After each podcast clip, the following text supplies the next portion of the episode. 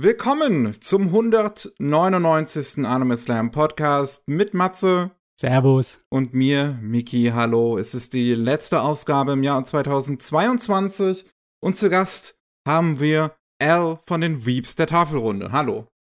Hallo. Es ist mir eine Ehre, bei euch mitzumachen zu dürfen. Meine es freut Güte. mich auch, dass du hier bist. Hast du uns einen Ritter angeschleppt, Miki? Sieht ganz danach aus. Jetzt müssen wir aufpassen, dass wir hier keinen Schwert in den Rücken bekommen. Bei dem, was wir heute reden. Ja, dann musst du dich nur unehrenhaft verhalten, dann bist du gleich dran. In der Tat, meine Gefährten. Ja. nee. Ja, gut, okay. Schön, dass du da bist.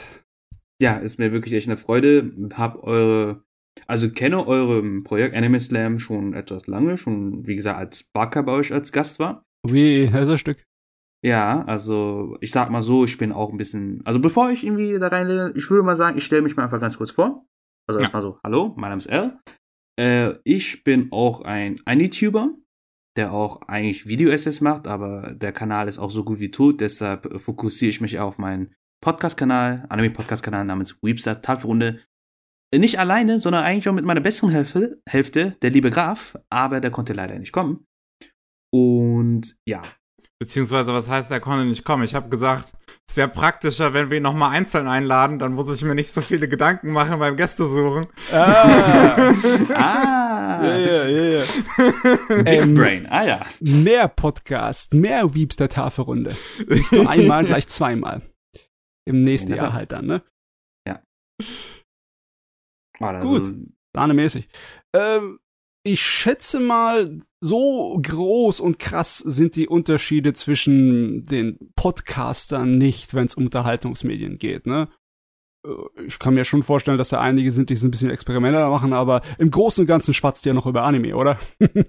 Überwiegend. Also das äh, neueste oder unsere aktuellste Folge war eine kleine Quizrunde, ah. wo wir über Neon Genesis Evangelion äh, gesprochen haben. Ich war der Hoster und äh, Graf und auch Erik, aka Luftbeute, Grüße gehen raus, mein Lieber, ähm, wollten oder haben die Fragen oder mussten Fragen beantworten und das war sehr unterhaltsam. Also wir versuchen da nicht nur eine reine Podcast-Kanal. Also wir sind äh, auch auf YouTube nur aktiv. Mhm. Und wir versuchen da in dem Fall Dinge zu machen, wo wir einfach Bock haben. Also sei es Anime oder Manga. Ah, okay. Also auch ein bisschen so Variety-Show-mäßig, ne?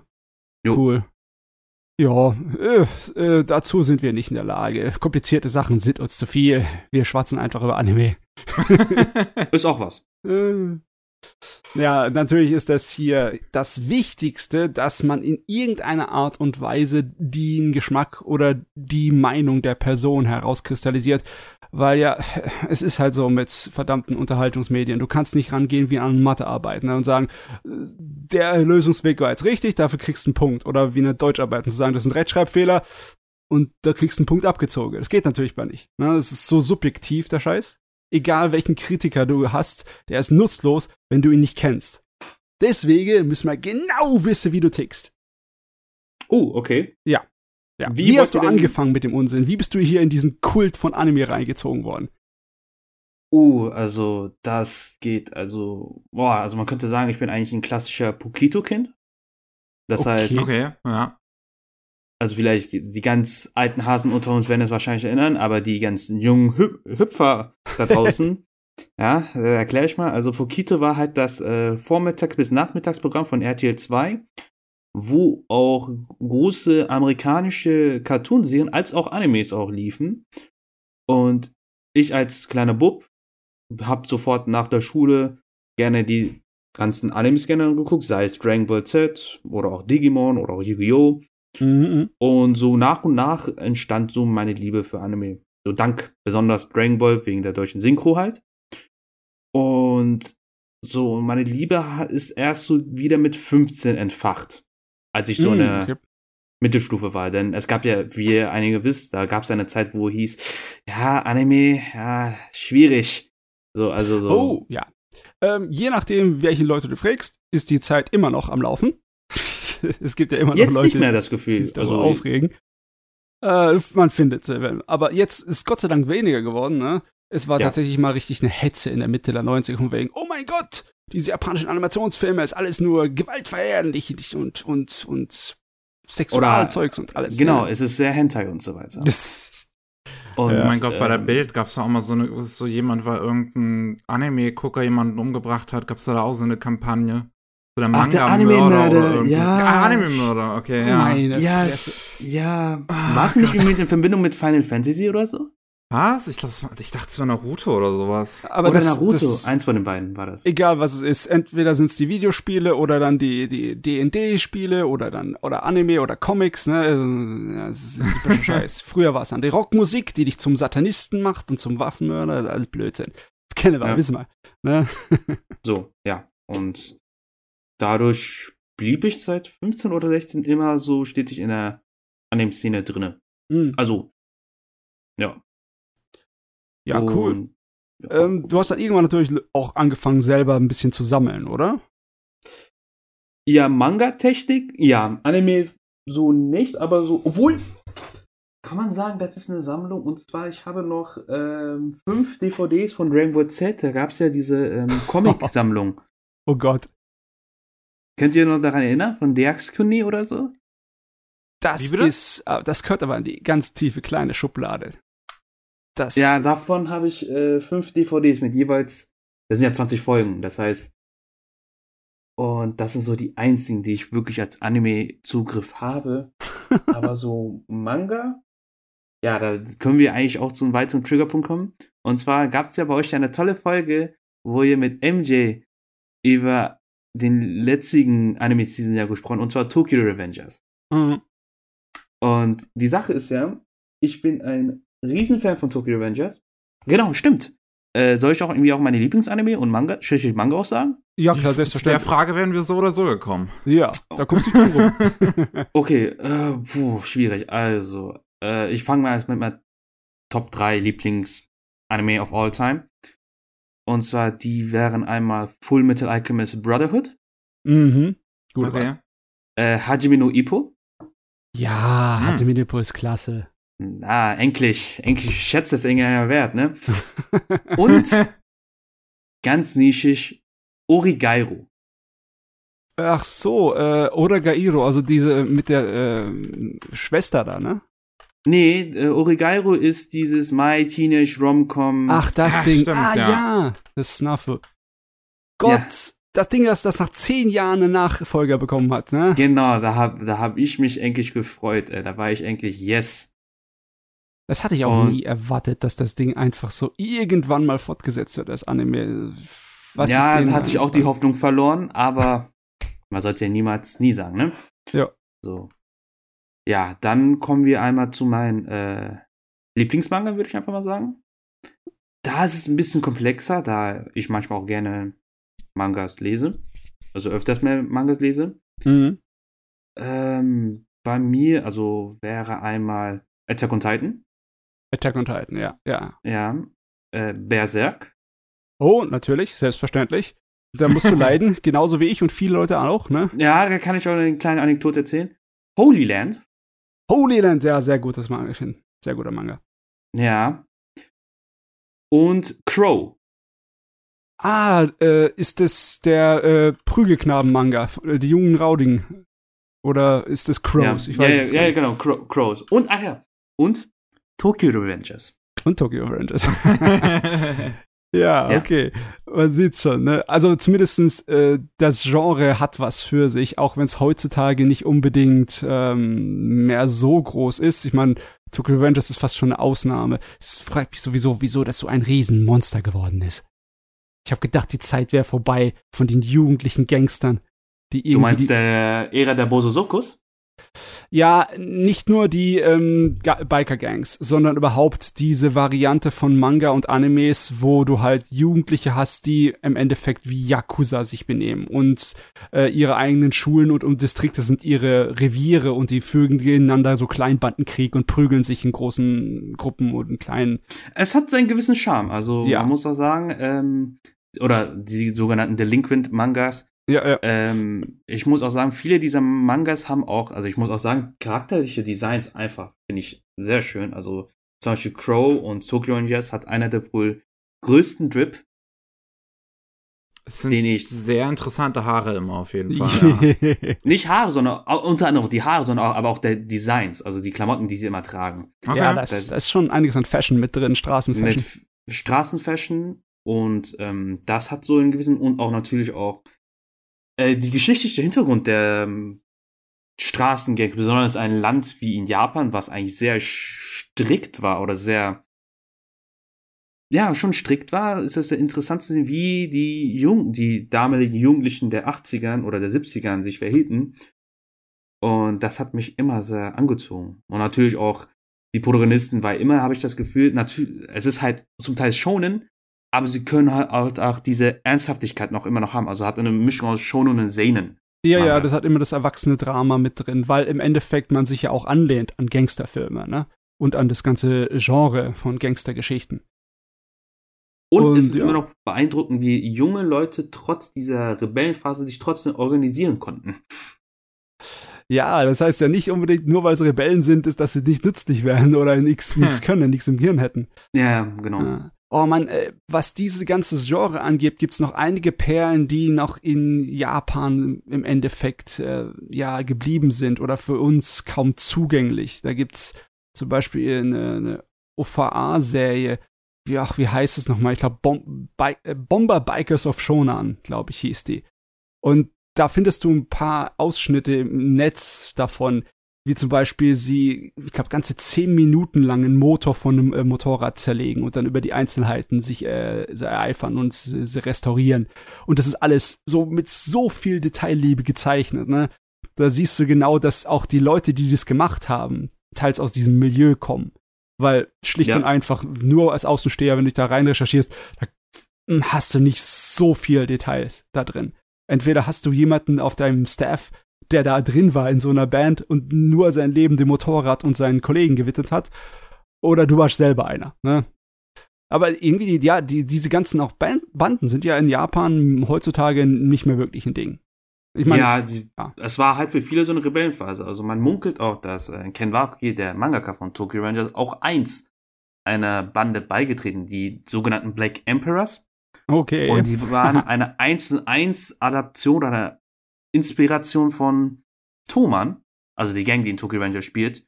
Und da sieht man vor allem mit dem Symbol, denn sie haben ja das, das bekannte äh, Symbol, ja, was einst ein äh, Österreicher gerne preisgab, ne?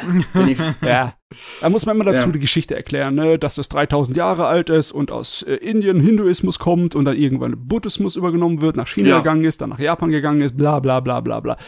Und ja, das äh, heißt auf vielen Ecken an, äh, der Welt was anderes als das, was unsere Geschichte uns äh, Also- hat. ich wusste es vorher, denn ich auch selber Hindu bin, aber das hat mich immer, fand ich immer sehr komisch, aber ja, also das ist halt, ähm, also man merkt irgendwo, also man muss entweder einen sehr guten Insider haben, der über dieses Leben erzählen kann, oder man muss selbst das erlebt haben. Ja, ja. Gut, ich selbst kann nicht sagen, ich war jetzt in so einer Jugendbande drin oder so. Nö, ich auch nicht. Ich habe einen Motorradführerschein, äh, aber das war's dann auch. Ich gar nicht. Ja, gut, ich, also bei mir kann man sagen, da ich komme halt so aus einer Gegend, wo sehr viel Rauferei und ähm, Palaber ist, aber ich war wirklich eher so dieser Sturmhocker, dieses, ah nee, ich bleib lieber zu Hause und zock lieber Dragon Ball oder so. Ja. äh, nachvollziehbar. Ich meine, wir haben nichts anderes gemacht, gell, Mickey? Ja, Ja, eigentlich d- schon. das war jetzt eine ziemlich lange Pause. Hast du jetzt überlegt, wie viele von deinen kriminellen Eskapaden du jetzt hier offenbarst? Ein Reveal. Ah, Passend zu ja. den beinahe 200, wie vierten Folge ist das jetzt mit mir? Die 199. ne? ja. 199. Ui. Bei Äh, der 200. lässt sich dann alle meine kriminellen Machenschaften auf. das wird ein ganzer Podcast. Deine Ju eure Jugendsünden. Genau. Äh, aber du, ich sehe schon, äh, bei dir ist das relativ breit gefächert. Du hast bei den Anime mit Fullmetal Alchemist Brotherhood so die Action-Shonen-Serie drin. Du hast mit, äh, mit ähm, My äh, Teen Romantic Comedy Snafu hast du die romantische Komödie mit drin, ne? Ähm, da ist nicht nur eins, wo du machst. Und bei Hajime no Ippo hast du auch den Sport, ne? Sport, Gangster, Action, Romantik ist eigentlich alles bei dir drin, oder? Äh, Gibt's irgendetwas, mit dem du nicht so wirklich kannst? Oh, ich würde eigentlich sagen, jetzt mit meinem jetzigen Alter, edgy. Okay. Also, Also, meinst du jetzt, ja, das äh, sagen bei edgy, uns die meisten. Also edgy im Sinne von wegen billiger Fanservice, ein billige So. nackte Haut. Billige nackte Haut, ja. Also wenn es wirklich nur diese billige nackte Haut wirklich zum größten Teil der Story angehört und nicht nebenbei erzählt ist oder einfach da ist und keiner beschwert sich, wie in Code Geass, da war ja auch sehr viel Fanservice, aber keiner Ja. hat sich darüber beschwert. Ja, Also weil es, klar- ja, es war halt immer nur als ähm, ja, die, äh, die Kirsche auf dem Sahnehäubchen. Ne? Es war nicht unbedingt äh, der Ersatz für die Aufmerksamkeitsspanne. äh, Ne? Also, wenn du halt keine gescheite Geschichte erzählen hast, dann so, äh, guck mal, nackte Haut, damit dann hoffst, den Leu die Leute bei Stange zu halten, dann merkt man das halt, ne? als Zuschauer. Das war Ja. natürlich bei God Geass nicht so. Da war viel Zeugs. Da hätten sie auch die, die nackte Haut sich sparen können. Das haben sie nicht unbedingt gebraucht. haben sie unbedingt nicht gebraucht und ähm, ja. Also das ist das Einzige, was ich jetzt sagen würde, das gefällt mir überhaupt nicht. Also ja, also ich bin eigentlich sehr breit gefällt. Wenn man meinen anderen, also jetzt äh, den lieben Graf fragen würde, der wäre ein bisschen, ähm, besch also das klingt so beleidigt, aber beschränkter. Oh. aber, aber von seinem Anime-Geschmack, der ist ja nicht, der ist ja erst wieder erst reingekommen in den Anime-Szenen. Der würde ja sagen, vielleicht so die Klassiker wie Cowboy Bebop und Trigun, also so Western. Mm, ja, die sind auch sehr gut. Äh, Apropos Trigun, habt ihr schon davon gehört, dass Trigun äh, ein Reboot kriegt?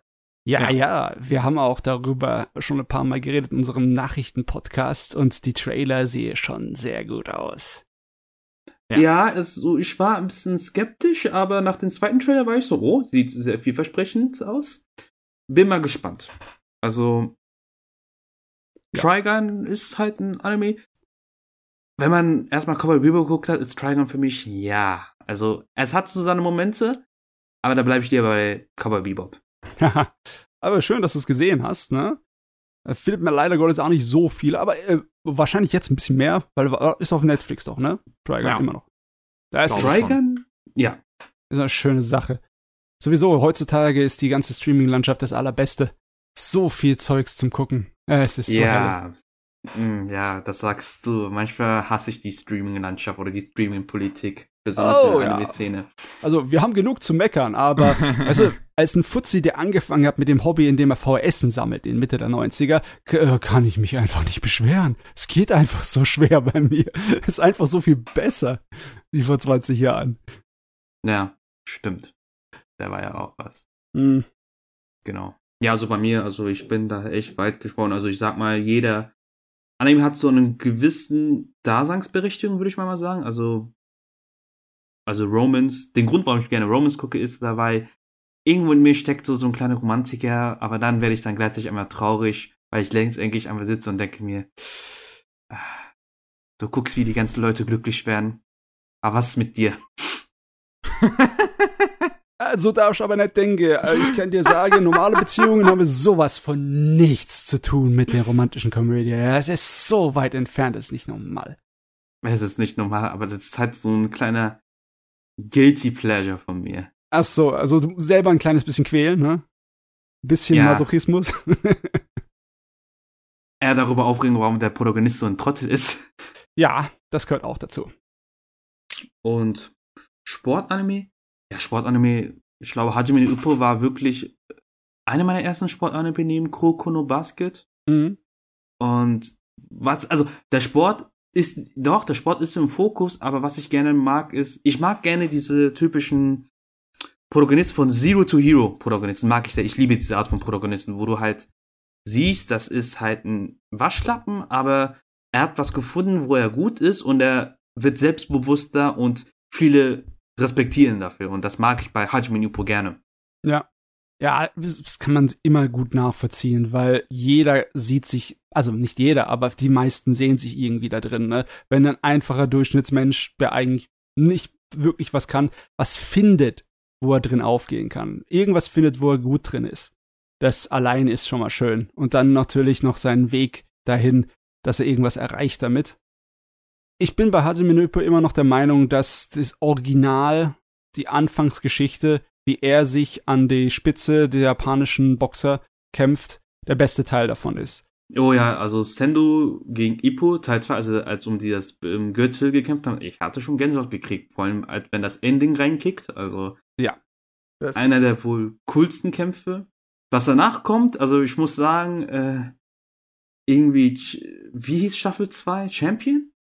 Ach, Champion Road. Ähm, ja, ich habe auch den Manga gelesen und es ist im Endeffekt geht's in einer Endlosschleife weiter.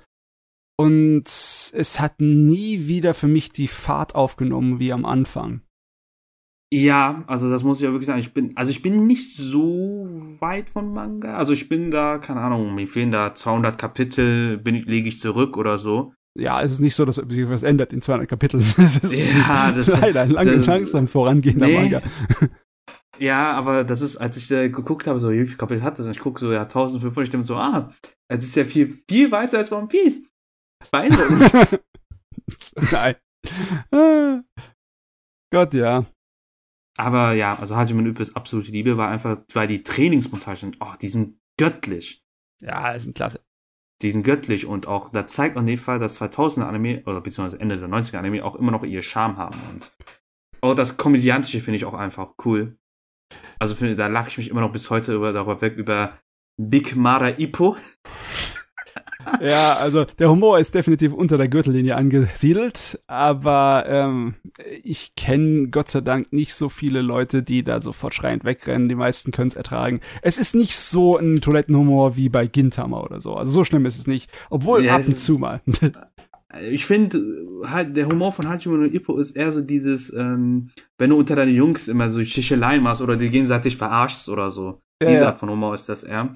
Und das fühle ich auch sehr gut mit. Also besonders wie Aoki ähm, immer wieder verarscht wird, find, äh, da lache ich mich immer, immer wieder gerne darüber schlapp. Also das ist halt für mich sehr gut. Also es ist halt, also für, an die Leute da draußen, die vielleicht ähm, endlich mal so einen Motivationskick brauchen, um Sport zu machen, guckt euch Hajime no Ippo an. Oh ja, das ist schon ziemlich gut, was das angeht. Ja. Ich würde es mir vielleicht wieder mal angucken, weil ich könnte Motivation gebrauchen im Winter für Sport. Das ist. äh.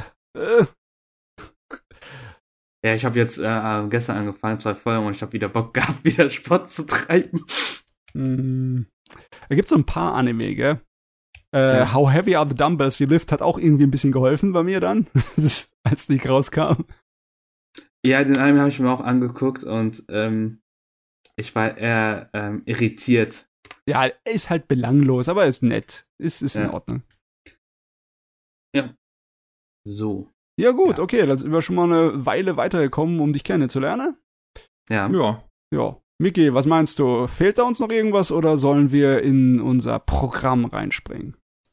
Ich glaube, wir können ins, ins Programm, ins reguläre Anime Slam Programm und anfangen darüber zu reden, was wir in letzter Zeit so gesehen haben.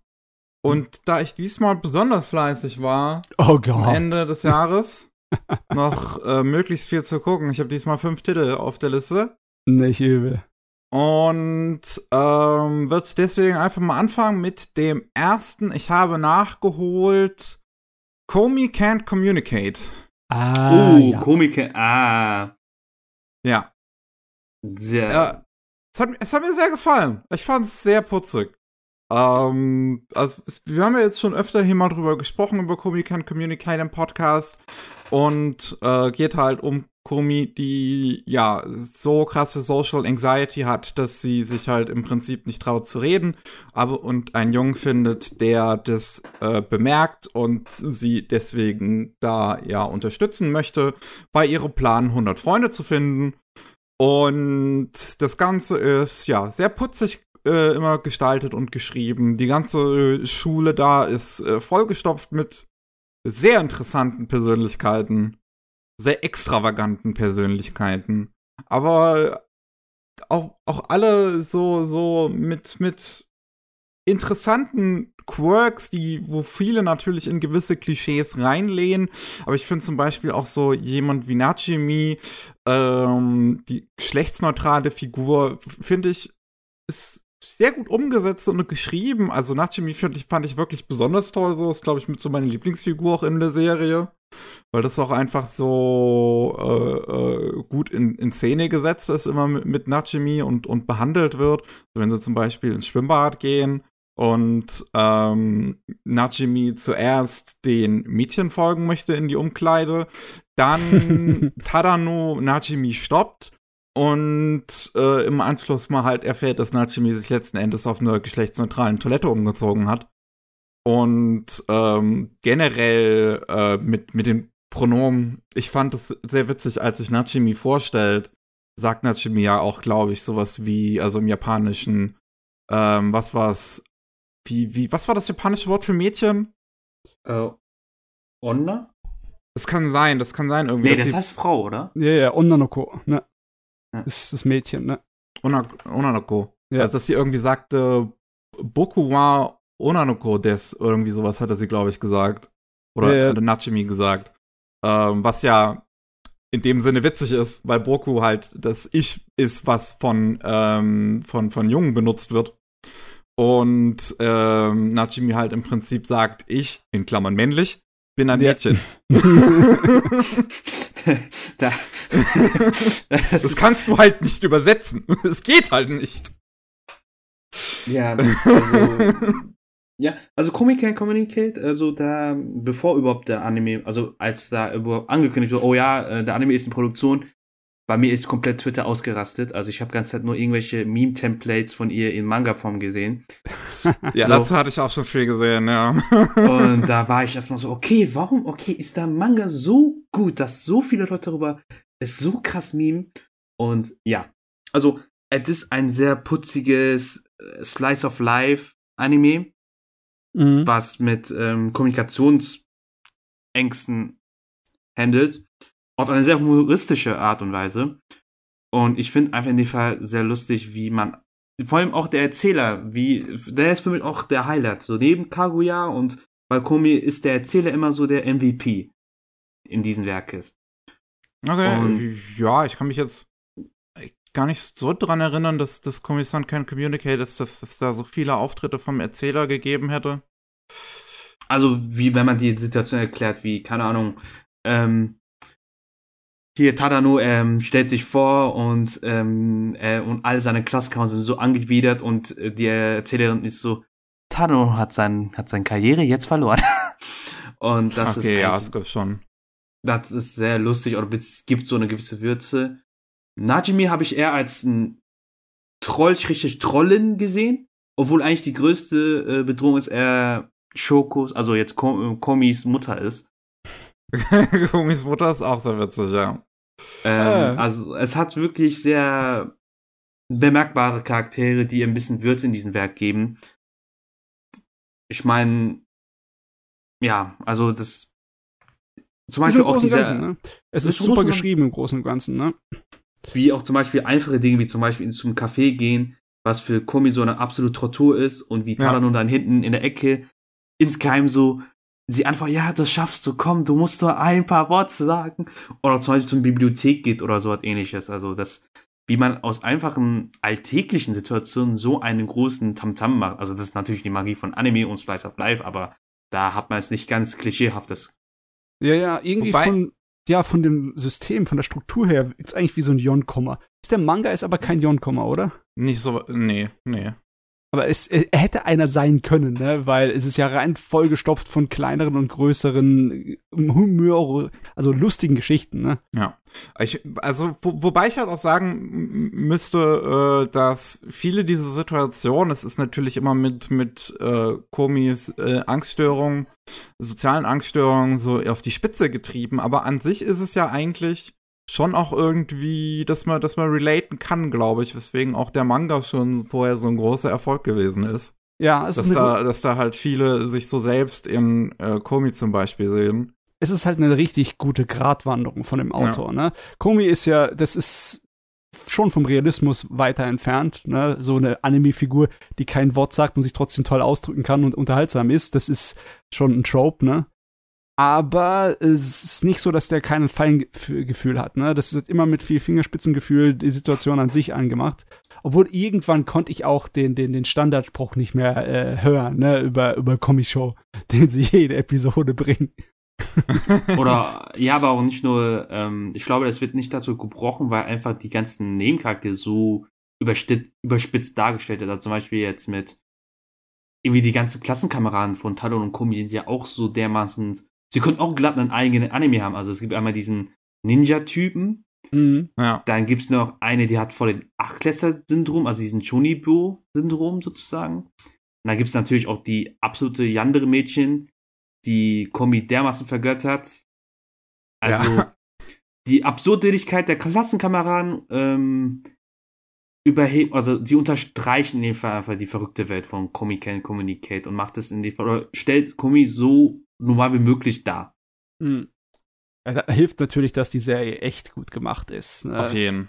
sehr kreativ, sehr viel Animationen, die da wirklich ins Auge stechen, sehr viele einzelne Episoden, die unterschiedliche Stile von Erzählweisen verfolgen.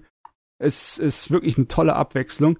Aber ich würde es immer noch total vergleichen mit so einem Yon-Anime. Ich würde es vergleichen mit also Manga Daio und Lucky Star. Ja. Nur, dass es halt ein kleines bisschen mehr Tiefgang hat und ein bisschen mehr Herz für die Figuren. Ist ein kleines bisschen nährlicher, was so Teenager-Sachen angeht. Ja. Aber im Großen und Ganzen ist es eher äh, mehr Komödie als Romanze oder sonst was oder Drama. Schon, ja. Ja. Ähm, Wo, wo wir das mit dem Kaffee zum Beispiel vorhin hatten und Komi da einen Kaffee holen will, das gibt ja, glaube ich, eins zu eins irgendwie auch diese Situation in Lucky Star, wo sie da zum ersten Mal in den Café geht Yeah. und, und völlig überfordert ist mit dem Bestellen von einem Kaffee. Weil das halt irgendwie so, so Ja, total seltsame man- Namen da haben, die ganzen Dinger. Ja, da kann man sich irgendwo sich auch relaten oder so. Man denkt sich so, oh scheiße, okay, ich will das und das haben. Oder dann, wenn man was anderes sagt und man versteht es nicht, wie, keine Ahnung, man sagt irgendein völlig, weil man aus völlig anderen Regionen kommt und man sagt, man, ich hätte das und das und die Leute gucken dann so, das, ich habe keine Ahnung, was sie wollen. Das ist auch so, wo man, wo ich immer denke, oh, bitte töte mich. Es ist auch allein, dass die Bestellung eine lange Liste von Zutaten im Endeffekt ist. Ne? Es ist wie zum ersten Mal, wenn du zum Subway gehst und dann äh, nicht, nicht die Hilfe bekommst von dem Kerl da drüben. Hätten sie gern davon oder davon, sondern dass du im ersten Satz all das aufsagen musst, was auf dein Brot drauf soßt. Und das Schlimmste ist, Subway ist auch so ein, äh, ist auch so ein Fastfood-Kette. Das kannst du nicht einfach runterraten, auch wenn du dann nicht gerade in einem guten Zustand bist. ja. Also hat sich auch. Also das ist wirklich. Man, keine Ahnung, dann kommen sie an, so, ja, was für ein Brot hätten sie? denn? Hätten sie einen Italiener, hätten sie ein Vollkornbrot und man, und, und, okay, wollen sie es getoastet haben? Welche Käse wollten sie? Wollen sie Salat? Und man denkt sich so, Alter, gib mir doch einfach Nutella-Brot. ja, du, du kriegst so den Drang, wie beim Döner zu sagen, mit allem. Ja. Und hoffen, dass das das löst, das Problem. Ja. Machen sie einfach alles drauf aufs Brot, Und was dann immer sie die Frage, haben. 15 Zentimeter oder 30 Zentimeter? Ist mir egal. Ah, jo. Also, ja, deswegen, ich, ich kann verstehen, wie Komi da leiden musste. ja. es, also ich finde, zum einen, die Serie hat eine richtig krasse Chefenergie, so von ihrer Macht, Machart einfach. Er hat Das es auch, ist, ja. ja. Das ist wirklich krass, wie, wie, wie drüber das alles ist, wie krass animiert das alles ist. Das ist ja von OLM Kojima gemacht. Das Team, was normalerweise die Beyblade-Anime animiert bei OLM. Und das merkst du auch einfach voll. Wenn die da hier diese, dieses Radiergummi-Abschießspiel spielen am Ende der Serie. Wie übertrieben animiert das einfach ist Das wie ist fast dieses schon Radiergummi ne? da in dreidimensional, aber es ist alles handgezeichnet, durch den Raum fliegt. Das ist abartig. Einfach ganz kurz Kokono Basket geworden an dieser Folge. Äh, äh, ist aber schön, wenn Anime das noch können und machen. Ich, ich, Ja. ich erinnere mich immer noch sehr, sehr gerne an das Ending, das mit äh, Pixel Art und Ja, das Rotoscoping zweite gemacht wurde. Ending, das ist so gut. Das ist fantastisch. Nur aus einer Kameraperspektive und dann einfach äh, Jump Cuts geschnitten, ne? Und Wobei nur ein ja eigentlich drin ist. Es sind ja nur einer drin, ne? Ja. Aber es fühlt sich an, als würde mehr Zeit vergehen. Es ist einfach gut gemacht, ne? Weil Es so ist- viel auf dem Bild passiert. Ja, es ist wirklich toll. Das ist alles Ah, die meint da, wo, genau, das ist der Rotoskop ist, Ja, wo ja. die alle im Klassenraum sitzen und dann Ja. ist jeder in dem Platz und da sieht man auch zum Beispiel, also man sieht in allein in den Ending schon so viele der Charaktertraits, wie zum Beispiel, wie gesagt, äh, diese Stalkerin, die ganze Zeit in den Wandschrank da Ja. liegt oder so und ganze Zeit irgendwie, Ich liebe diesen Muskeltypen und wie, wie vorsichtig er zu, zu Tadano hingeht in dem Ending. So, so hey, tschüssi. Ja.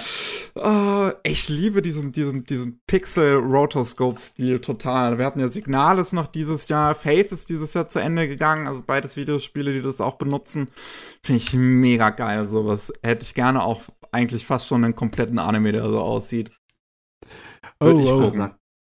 Sagt niemals nie, ne? Mm. Also ja, äh, Komi ist definitiv eine Charmbombe. Das ist sympathisch an allen Ecken und Enden. Oh. Allerdings, ja, die einzige Sache, die mich vielleicht ein bisschen stört, äh, Komi-san hat irgendwie so, das ist so gut, dass es bei mir so Erwartungen weckt, ne? Dass es über sich hinauswächst und nicht mehr mehr, also mehr ist als eine normale romantische Komödie oder eine Comedy-Serie. Das ha habe ich eigentlich immer drauf gewartet, aber es passiert ja nicht unbedingt äh, derartig viel in der Serie. Es ist nicht so, dass auf einmal dann am Endeffekt äh, ein Pärchen rauskommt aus Komi und Tadano. Ne? Das ist ja Nee. nix. Das ist, äh, das wäre es halt noch. Weißt du, wenn die Serie diesen einen Sprung schafft, um legendär zu werden, dann wäre für mich alles erledigt. Dann wäre ich glücklich, dann kann ich zufrieden in Rente gehen. Ja, nee, also im Manga, ja, äh, passiert schon was, ne? So, muss ich einfach warten, ne? Je nachdem, Manchmal wie erfolgreich das Ding ist. Ja. Ah, ist auch eigentlich, also wie gesagt, Kumi, das habe ich auch gerne geguckt. und Beziehungsweise Graf auch und müssen Ja, wir auch mal und ich kann es auch sehr empfehlen. Sehr gut. Müssen wir auch mal langsam für uns mal eine Folge darüber machen. Ja, es lohnt sich ja ab und zu mal nicht wirklich so das zu machen wie ich, äh, dass ich immer äh, während der laufenden äh, Saison drüber rede, weil Kumi war ja auch in zwei Teile aufgeteilt, ne? Ja. Und das ist irgendwie ziemlich lange her. Es gibt eine Menge kleine Details, wo ich mich schon nicht mehr richtig erinnern kann. Wenn ich jetzt, jetzt zum Beispiel so ein Deep Dive machen müsste, mü müsste ich die Serie auf jeden Fall noch mal gucken. Wäre ich sonst geliefert. Ich kann mich jetzt auch schon nicht mehr an alles erinnern. jetzt Aber ich habe auch sehr viel auch wieder dazwischen geguckt. Achso, du bist immer hin und her gesprungen. Nee, nee, ich habe ja gleich noch vier Sachen, meinte ich damit. Ach, das meinst du. Also ich meine nur vom, vom Anime gucken. Du guckst auf jeden Fall ein Anime erstmal zu Ende, oder? Oder du gehst nicht Ja. immer so abwechselnd. Ich Also- gucke eine Episode von dem und dann eine Episode von dem. Ähm, kommt drauf an. Also wenn der Anime mich sehr dermaßen hookt, dann bin ich schon so, also wenn mehrere Anime in eine Season mich hookt, also nehmen wir jetzt von letztes Jahr, letztes Jahr war ja äh, EOT und auch Tokyo Revengers und auch diversen anderen Anime, da war ich schon der wirklich auch gesprungen, beziehungsweise dank dieses wöchentlichen Ding, Dinges, also der wöchentlichen einmal in der Woche gucken, konnte ich es halt machen. Ja, ich bin auch so der Wochengucker. Mickey eher die äh, K.O.-Glotzerin. Ja. Ja, das ist Graf auch, aber dann sagt er, da hat, kann er sich besser merken. Also es kommt wirklich auf den Typus an. Will ich alles mit in einen Rutsch in so einen kompletten Marathon geben oder bin ich wirklich einer, der sagt, yo, ich gucke es mir einmal eine Woche oder mache daraus wirklich eine richtige Ritual daraus, dass ich, keine Ahnung, ich glaube, bei EOT war es wirklich echt krass, dass ich wirklich jeden Sonntag, keine Ahnung, mir Chips mir geholt habe, irgendeine Glotze angemacht. Also wirklich jeden Sonntag, als EOT da rauskommt, kam bei Staffel 4, habe ich wirklich mir Chips geholt. Ich habe dann mit meinen Freunden über Discord dann darüber gesprochen. Und da haben wir es einfach zusammen reingeschult, haben darüber gesprochen und sind einfach auf den Social Media einfach runtergerattert, was sie da, was Leute zu diesen Meinungen sagen. Also ich als Manga-Leser war umso mehr interessiert, wie die Anime-Watcher zu dieser jeweiligen Szene äh, gedacht haben oder so. Oder was für Memes kommt denn demnächst in der laufenden Woche oder derartiges. ja, das kann schon echt helfen. Weißt du, die Mischung aus so Ritual und Gewohnheit plus halt noch das Soziale darum. Aber ich muss echt sagen, ich bin immer noch einer, der komplett für mich allein die Animes guckt. Außerhalb vom Podcast rede ich mit niemandem darüber. Ich hab auch niemanden, mit dem ich darüber reden würde.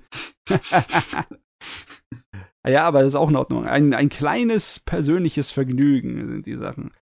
Und ich, ich merke, in letzter Zeit gucke ich sowieso nur am Stück, wenn entweder auf Netflix was rauskommt oder ich was wiederhole. So wie letztens. Ich habe, weil Mickey über den Shirobako Kinofilm geredet hat, habe ich Shirobako wiederholt. Und das Mm. ist jetzt das erste, das zweite Mal, dass ich die Serie gesehen habe. Es ist fast unglaublich für mich, weil für mich ist es wirklich einer meiner Lieblingsanime. Äh, Dass ich den erst zum zweiten Mal geguckt habe, ist fast schon komisch. Aber ihr, ihr kennt doch auch das Gefühl, dass wir, wenn ihr etwas richtig mögt, dass ihr es nicht andauernd gucken wollt, um es auszunudeln, oder? Ja, bei mir ist Ja. es Full Metal Alchemist. Ja, ja, ja. Und ähnliches Gefühl habe ich bei Shirobako. Also beim zweiten Mal durchgucken war das eigentlich fast genau derselbe Genuss wie beim ersten Mal, obwohl doch schon einige Jahre zwischendurch hängen. Äh, aber das Problem ist, ich habe es jetzt so lange nicht mehr geguckt, dass ich nicht diesen Effekt habe, dass ich meinte, irgendwas Neues entdeckt zu haben. Liegt aber wahrscheinlich auch daran, dass ich nach dem ersten Mal durchgucken äh, Stunden damit verbraucht habe, das Internet nach Wikis durchzusuchen, weil da so viel reingestopft wurde in diese Serie. Meine Fresse. Ja. Ah. Ich meine, Mickey kennt ja Shirobako und du, hast du es auch gesehen? Sch- Der Name sagt mir was, warte. Shirobako sagst du, ne? Ja. Shi- Das Ja, ist Anime die, übers Anime machen. genau eine ganze Serie über Anime-Produktion. Ah, ah, jetzt kommt jetzt. Okay, ich sehe die Bilder. Ich meine, ich hätte die ersten zwei Folgen mir angeguckt, aber dann, also sah interessant aus und wollte mehr gucken, aber dann, man kennt's, man hat dann so viele Animes und vergisst, dann versinkt es irgendwo in den tausenden Must-Watch-Listen. Ja, ja, manchmal schafft es der Funke nicht einfach überzuspringen, ne? Aber so wie ihr erzählt, erinnert mich sehr auf äh, Esoken. Äh, Ja, also es aber ist ist wahrscheinlich ein bisschen viel realistischer als Esoken, ne? Ja, es ist nicht auf den, äh, so sehr auf den kreativen Faktor. Weder im filmischen als auch im erzählerischen ist ja Esoken eher sowas, wo du so eine Art von Traum teilweise nachhängst, in Tagträume reinspringst, ne? Und Shirobako äh, kümmert sich eher um so ein bisschen mehr Distanz bei Betrachten von der Sache. Nicht zu viel, aber du bist halt auf der Seite, der Hauptcharakter ist äh, in in einer Management-Position eher. Also die ist ein Produktionsassistent das heißt, die ist diejenige, die dafür die, äh, die äh, einzelnen ähm, ja, Pläne macht, ne, die Tagespläne, die dafür sorgt, dass alle Sachen rechtzeitig zusammengesammelt wird und die, die Leuten hinterher rennt, um dann die Materialien zu bekommen. Also das heißt sowas wie die Skripte für die Sprecher und die ganze Produktion muss das folgende Programm haben oder die folgende Equipment haben. Also Ja, das, sowas. Ja, oder dass sie halt immer die fertigen äh, Zeichnungen von den einzelnen Zeichnern abholt, weil logischerweise die arbeiten nicht alle in der Produktionsfirma, sondern viele außerhalb auch, ne? Und ja, äh, das ist, es zeigt zwar ziemlich gut die Probleme und die Hektik und der absoluten Wahnsinn an Stress, der passieren kann bei so einem kreativen äh, Prozess, aber es halt halt sich nicht so sehr auf die Abgründe des Anime-Geschäfts irgendwie fokussiert Ja, weil ähm, ja bei vielen von diesen Kreativdingern, wo es da um die Liebe zu irgendetwas geht, ist halt das Positive eher im Vor äh, Vordergrund. Ne? da muss ich in dem Fall sogar, da muss ich dann sagen, da hat Bakuman ein bisschen besser gemacht. Wenn euch Ja. Bakuman Bakuman, ja ja schon. Ah, Ich kann mich gar nicht mehr erinnern, wo es bei Bakuman. Ich meine, du hast auch dieselben kreativen äh, Abgründe in äh, Shirobako, dass der Regisseur irgendwie mit der dem Drehbuch in der ersten äh, im Storyboard in der ersten Hälfte nicht hinterherkommt und dass alle drunter leiden müssen.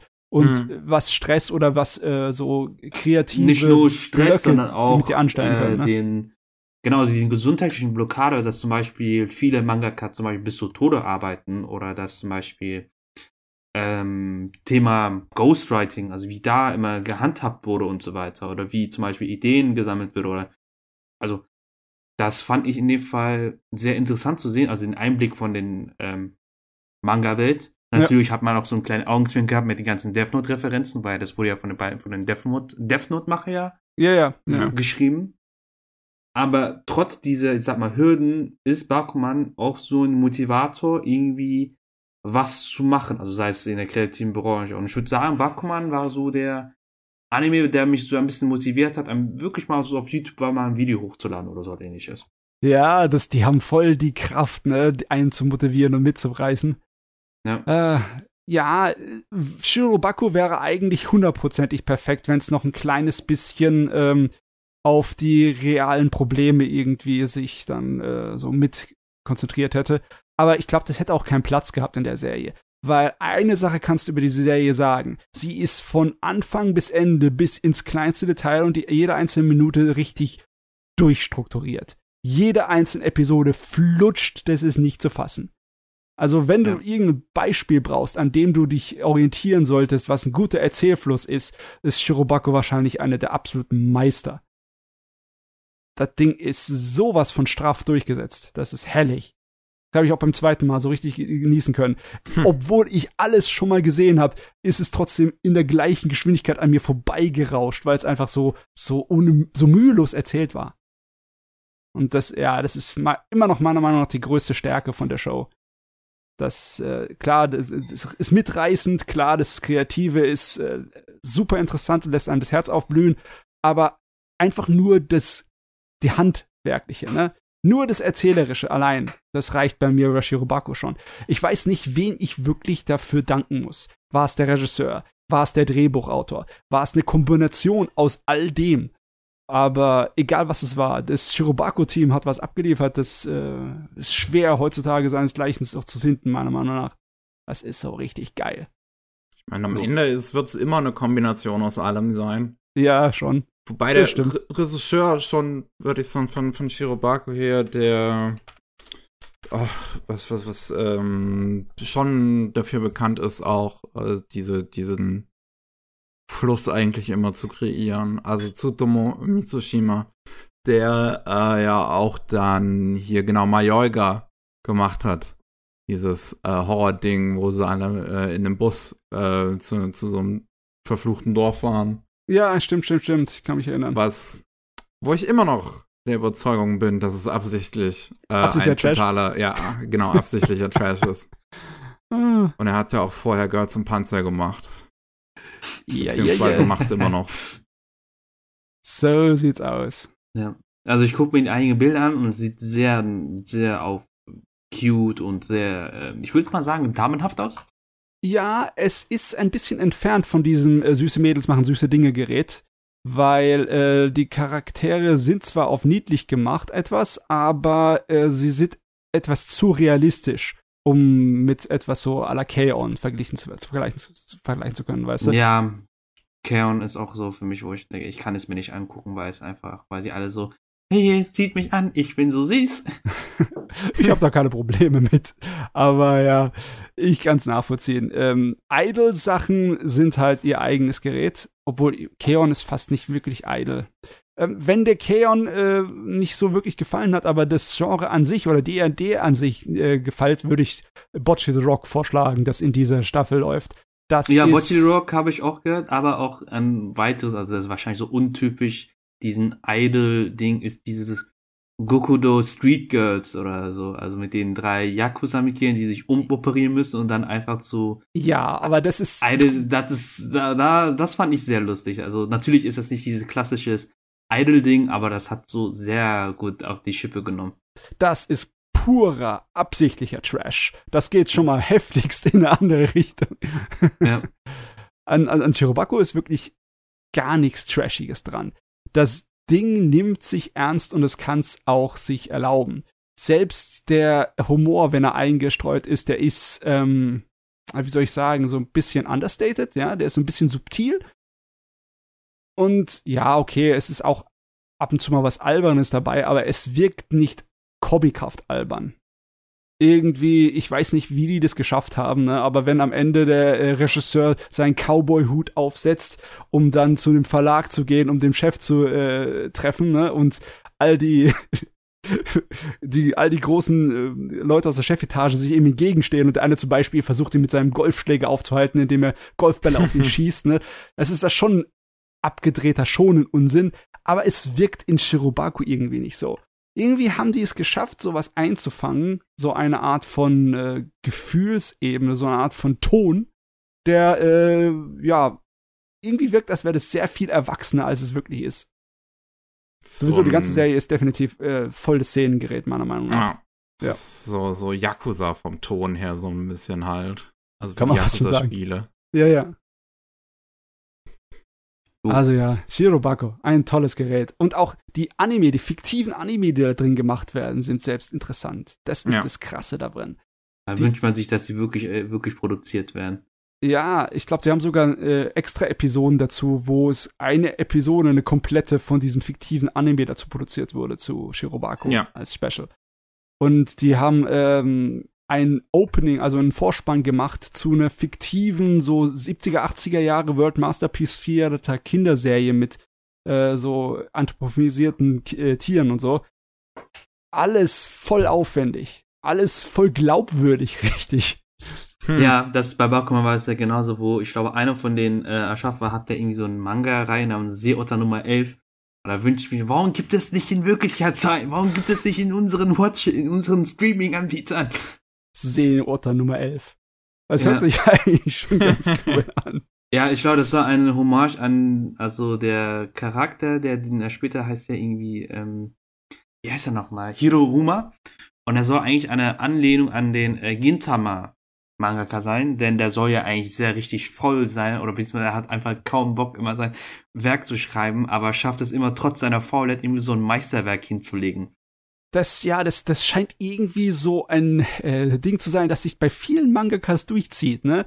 Ich habe auch letztens äh, Blue Blazes gesehen, die äh, teilweise über die Entstehungsgeschichte von Gainax und äh, den, äh, den Studentenjahren von den Leuten da spielt. Und der Hauptcharakter ist dieser eine Mangaka, der später diesen Blazing Transfer Student gemacht hat. Und der wird auch immer so dargestellt später, wenn er seine Manga-Karriere anfängt, weißt du, dass er äh, so auf die ganze Zeit null brauchbar ist und rumpennt und schläft und dann hm. die letzten zwei Stunden, ich mache jetzt noch die ganze Geschichte erstmal. Also, Nee, beziehungsweise bei, bei Bakum war es so, dass immer sein Editor immer ihn hinterher jagen muss und immer sagen, jo, alles klar, du machst das jetzt, oder ihn immer fragst, so, hey, sag mal, wenn du die Frauen imponieren willst, wie wär's, dass du ein überteuertes äh, Porsche holst oder so. Und dann merkt er, oh scheiße, um überhaupt die Schulden ein, oder das Geld einzutreiben, muss ich ja, muss ich ja die Serie fortsetzen. Also. du, und tatsächlich ist das furchtbar realistisch. Jeder, der irgendwie an kreativen Sachen sich mal versucht hat, weiß, wie unglaublich scheiße schwer es ist, sich zu motivieren. Ich, ey, ja. ey, du brauchst es mir nicht zu sagen. Ich äh, habe Video-Essays und Kurzgeschichten geschrieben und dann bin ich auch so, boah, Alter, Bitte bringt mich einfach um, ich will nicht mehr. Oh ja, also das kommt auch in Shirobako gut rüber. Ich meine, jeder von den Dingen kann das einfangen, weil logischerweise die Leute, die es machen, sind alle, die Erfahrung haben mit diesem scheiß Prozess. Ne? Ja. ja. Das ist irgendwie dazu prädestiniert, ne? Das ist auch das Wunderbare daran. Ey, da gab's, es gibt in letzter Zeit richtig gute Sachen, was das angeht. Auch dieses Pomp of the Cinephile. Darüber rede ich später ein bisschen. Der Kinofilm, der ist auch genau in derselben Richtung, ist auch genauso gut. Ja. Ah, schöne nice. Sache. So äh, was hast du in letzter Zeit so gesehen? Ich? Ja. Yeah. Ähm, eigentlich war ich zurzeit immer äh, auf ähm, Manga. Also, äh, habe ich eher Mangas gelesen, aber wenn ich ein Anime, beziehungsweise ich habe ein Anime, kann man Anime sagen, also das ist auf Netflix, dieses koreanische Serie. Die Look ganz neue? Ja. Hm, die ganz neue, ne? Ja, ja. ja die habe ich auch gesehen. Hast du gesehen? Okay, ja. da warst aber fleißig ja, dabei. Acht Folgen. Also äh, Lookism und von Anime-Film. Ja, es gab zwei Filme. Einmal gab es ja den JJ, äh, Jujutsu Kaisen Prequel-Film Zero. Oh, okay. Ja, ja. Den habe ich, wer kam, kam er letztes Jahr raus oder so? Ja, ich glaube, der kam auf jeden Fall Weihnachten in Japan raus. Ja, doch, der war letztes Jahr, stimmt. Den habe ich mit Graf ja im Kino geguckt. Sch schlimmster Fehler, was man machen soll, geht. Also, ich weiß, kein cooles Erlebnis, aber ich, es ist das letzte Mal, das erste und letzte Mal, dass ich einen Anime-Film im Kinos gucke. Oh, eine Wieso? Menge kreischender junger Leute oder was? Weil, also, ich kann verstehen, wenn Leute, also in dem Moment habe ich mich wie Hayao Miyazaki gefühlt und habe gesa gesagt, Anime was a mistake. Du weißt, dass er das nie gesagt hat, ja? Das ja, nie ich muss Miyazaki verteidigen. ja, aber, aber ihr kennt die Szene, wo er diese Zigarette im Mund hat und dann einfach wirklich, oder, oder ihr kennt diese Noir-Filme, wo diese frustrierte Hausfrau im Balkon da sitzt und die Zigarette raucht und sie weiß, ihr Mann betrügt sie oder so. Ja. Genau so habe ich mich gefühlt. Also ich habe den JJK Zero Film mir, weil ich habe auch den Manga von, also den Band von JJK Zero. Und da war ich auch mega gehypt, weil das irgendwie sehr cool war. Habe ich ihn erstmal im Kino geguckt. Und es gab hinter mir ein, der hat nur durchge durchgehend hat er nur gelabert, belanglose Kommentare gegeben. Wirklich, die anderen waren ruhig. Natürlich gab es einen, der den Ehrenjägerwitz gemacht hat, weil ich auch so, boah, Alter, also zum Glück nur bei den Trailers nur. Und dann hat man nur diese belanglose Kommentare einfach gehört. Und dann ja. auch als Inumaki da drin und sagte, Wallah, bester Mann, ich küsse dein Herz. Ich war so, boah, Alter. Wenn er nicht irgendwann seine scheiß Schnauze hat, schmeiß ich ihm die verdammte Bierflasche gegen seinen Kopf, Alter. Ach, junge es, Leute. Es ist das, es ist die Gefahr beim Kinogang. Ne? Sie ist immer da, egal welcher Film, egal welches Publikum. Es ist Vor allem das Schlimmste, ich bin abends gegangen. Ich habe zu ihm gesagt, ah, lass uns um halb zehn abends dahin gehen, da werden nicht so viele Leute sein. Nein, ich habe mich falsch gedacht. oh Mann, das ist sowieso ein Kino, ähm, ja, Phänomen der Jujutsu Kaisen, wie der abgegangen ist, wie der die hochgeklettert ist, die meistgesehensten Filme in Japan, die Liste, ne? Ja, Das- ich habe auch zu Dustin gesagt, ähm, der Film wird äh, gut. Und er war so, ach Quatsch, der wird nicht besser als Mugen Train. Ich so, wird's schon sehen. Okay. So. Und ja, den habe ich einmal letztes Jahr geguckt und dann habe ich ihn auch auf Crunchyroll war er verfügbar, den habe ich dann auch alleine geguckt. Und ich habe den Anime-Film Hello World geguckt. Ähm, Okay, dann einige dich jetzt auf einen, über den du reden willst. Ich würde dann gerne mit äh, Hello World dann darüber sprechen. Ja gut, Also- weil von dem weiß ich noch wenig, sehr wenig. Also in Hello World geht's ja da, also es ist auch so eine äh, Romance-Anime und spielt, ich meine, im Jahr 2077 oder 27, nee, 2027 so. Also, nee, das 77 war Cowboy Bebop, genau. Und der Protagonist ist eigentlich ein sehr schüchterner Leseratte. Und, ähm, genau, er ist ein schüchterner Leseratte, führt eigentlich ein sehr langweiliges, belangloses Leben. Bis eines Tages so ein Riss, so ein Wurmriss oder so ein Wurmloch entsteht. Und dann flattert erstmal ein dreibeiniger Rabe und steht vor ihm ein Buch. Als er irgendwann diesen Raben einfängt, entsteht aus der Rabe eine Gestalt, der sich als sein zukünftiges Ich äh, herauspuppt, der auf die Zugriff seiner damaligen Iches der Aufnahme zugreift und irgendwie sagt, hör zu, du kriegst in ein paar Wochen eine Freundin, aber sie wird darauf sterben aufgrund eines Blitzschlages und ich möchte, dass du sie rettest. So. Und der Anime ist sehr auf CG getrimmt, aber das hat mich nicht gestört, weil ich mo mochte sehr die Stimmung von diesem Anime und er ist sehr empfehlenswert. Ich kann mich erinnern, dass wir kurz darüber geredet haben, über, Look, über dieses Hello World, besonders im Anime-Nachrichten-Podcast war es, gell? Miki, oder? Äh, nee, der Nee? ist nämlich 2019 schon rausgekommen und da hatten Hä? wir den nicht. Der ähm, ist- aber Konsuma war schon mal hier und 2020er, hat, glaube ich, drüber geredet. ge- Genau, geredet. Kon stimmt, Konsuma, größeren auch aus Amerika, haben, mit denen habe ich ja auch äh, eine Folge gedreht über Hentais.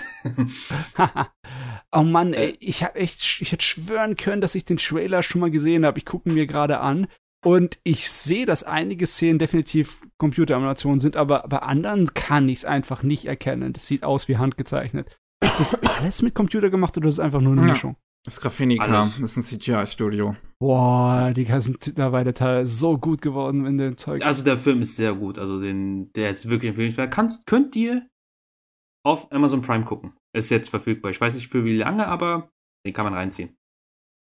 Okay, also das, das sieht halt aus nach einem relativ typischen Jugenddrama, das halt heutzutage im Kino gut funktioniert, weil Leute wie Makoto Shinkai und Mamoru Hosoda groß geworden sind und richtig Karriere gemacht haben. Äh, ist es auch im Endeffekt so ein, so ein Shinkai-artiger Jugendfilm. Ja, das wurde von Tomohiko Ito äh, Regie geführt. Genau. Okay. Also, ja. Das sind so. Sword Art Online und Silver Spoon Fuzzy. Ich würde sagen, Sword Art Online trifft auf Your Name. Ah, okay. äh, ich sehe auch einige Szenen davon, erinnern mich so ein bisschen in, an Inception. Äh, dass die Welt anfängt irgendwie so äh, wie eine virtuelle Welt sich schräg zu verändern. Also ist ein bisschen Science Fiction drin, logischerweise. ja, ist äh, Sci- Science Fiction, ja, genau. Also, allein wenn er ähm, durch die Zeit reist, logisch, ne? Aber das, das aber nicht, sondern die Umgebung ist sehr postmodern. Das heißt, die ganzen, so dass die halt, ähm, die ganzen Ampels und auch die ganzen Autos, also es ist ja halt so sehr futuristisch gehalten.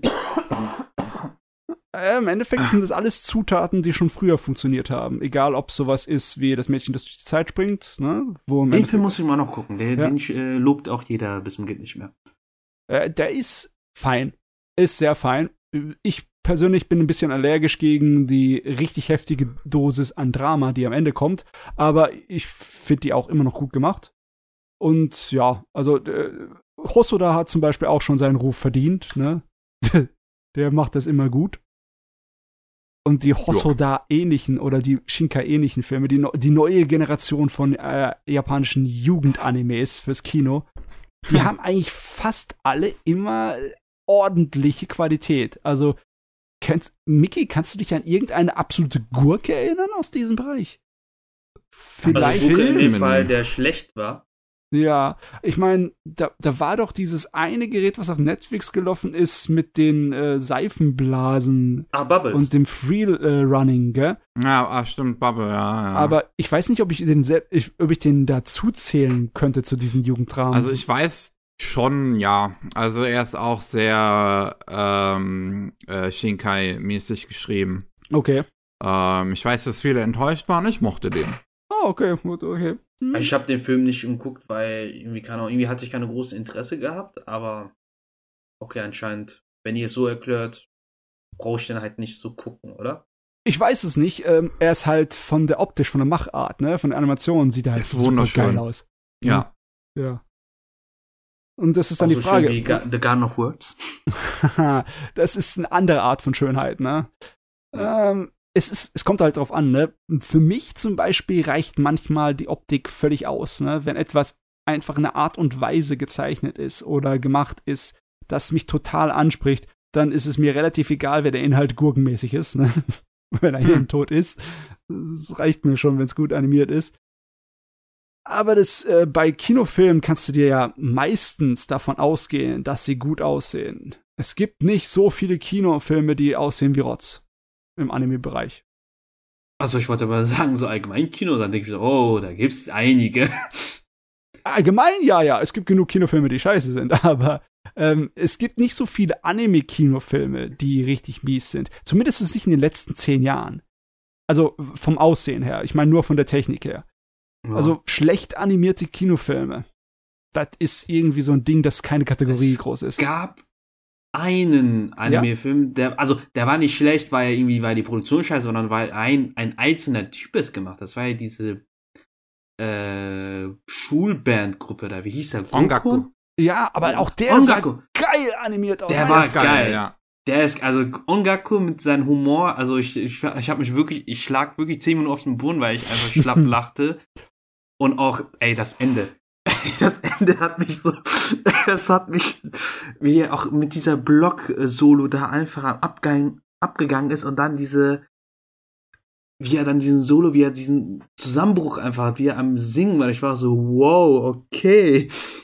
Also, aber Ongaku auch ein sehr cooler Film und als ich ja gehört habe, dass es ein einzelner Person es gemacht hat, ein einzelner, der über, wie viele Jahre war das in Produktion? Über zwei Jahre oder so? Mehr, ich glaube, Mehr, nicht, oder? Ja. Ja. Ongaku war sieben oder so, ich glaube. Relativ genau, lang. Sieben Jahre alleine hat er sowohl für den Schnitt als auch für den Ton. Ey, das war, ich war beeindruckt. Ja, ja, sowas gibt's halt leider nicht so oft. Das passiert einmal alle zehn Jahre, ne? Also so. beim Anime-Film ist mir in dem Fall eigentlich immer, ähm, auch so, dass ich ein, reinschreite, ähm, ist die Umgebung wichtig, also die Stimmung. Mhm. Also Beispiel bei Garden of Words, die Animation sieht Bomben aus, aus, aber selbst wenn die Animation nicht Bombe aussehe, wäre die Stimmung und die, also die Stimmung des Werkes einfach schön. Also ist für mich schön. Ist einer der wohl schönsten Filme, die ich gesehen habe. Und der dauert ja nur 40 Minuten. Ja, das Bühnenbild ist manchmal, kann manchmal so ziemlich alles sein. Aber da muss es auch wirklich speziell deinen Geschmack richtig treffen. Ne? Es gibt so einige Animes, die haben Atmosphäre, die ist so dick, die kannst du mit einer Kettensäge schneiden. da sowas wie Mushishi zum Beispiel ist genauso vollgestopft, was Atmosphäre und was äh, Landschaftsbilder angeht. Ja. Das ist auch wunderbar. Aber im Großen und Ganzen, wenn du Kino magst, bist du auch äh, in der Anime-Welt richtig gut bedient über äh, die letzten Jahre ich kann mich irgendwie erinnern, dass es in den 2000ern und 99ern war es zwar auch nicht schlecht, aber definitiv nicht so viel wie jetzt. Also Ende der 2000er, als dann Hosoda und Shinkai so richtig abgegangen und erfolgreich geworden sind mit ihren Sachen, dann hat es eine Welle losgetreten, die bis heute anhält und die hat uns so viel gutes Zeugs gebracht. Also wirklich. Ja. Ja, das Problem ist eigentlich, dass ähm, Anime-Filme irgendwie ich weiß nicht, ob es in Deutschland oder vielleicht in Europa nicht so einen einfachen Zugriff haben. Also die ganzen Ja, ja. Konsumenten haben nicht so einen einfachen Zugriff. Weil, weil wenn ich zum Beispiel an den Film 5 ähm, Centimeter per Second denke, Ja, ja.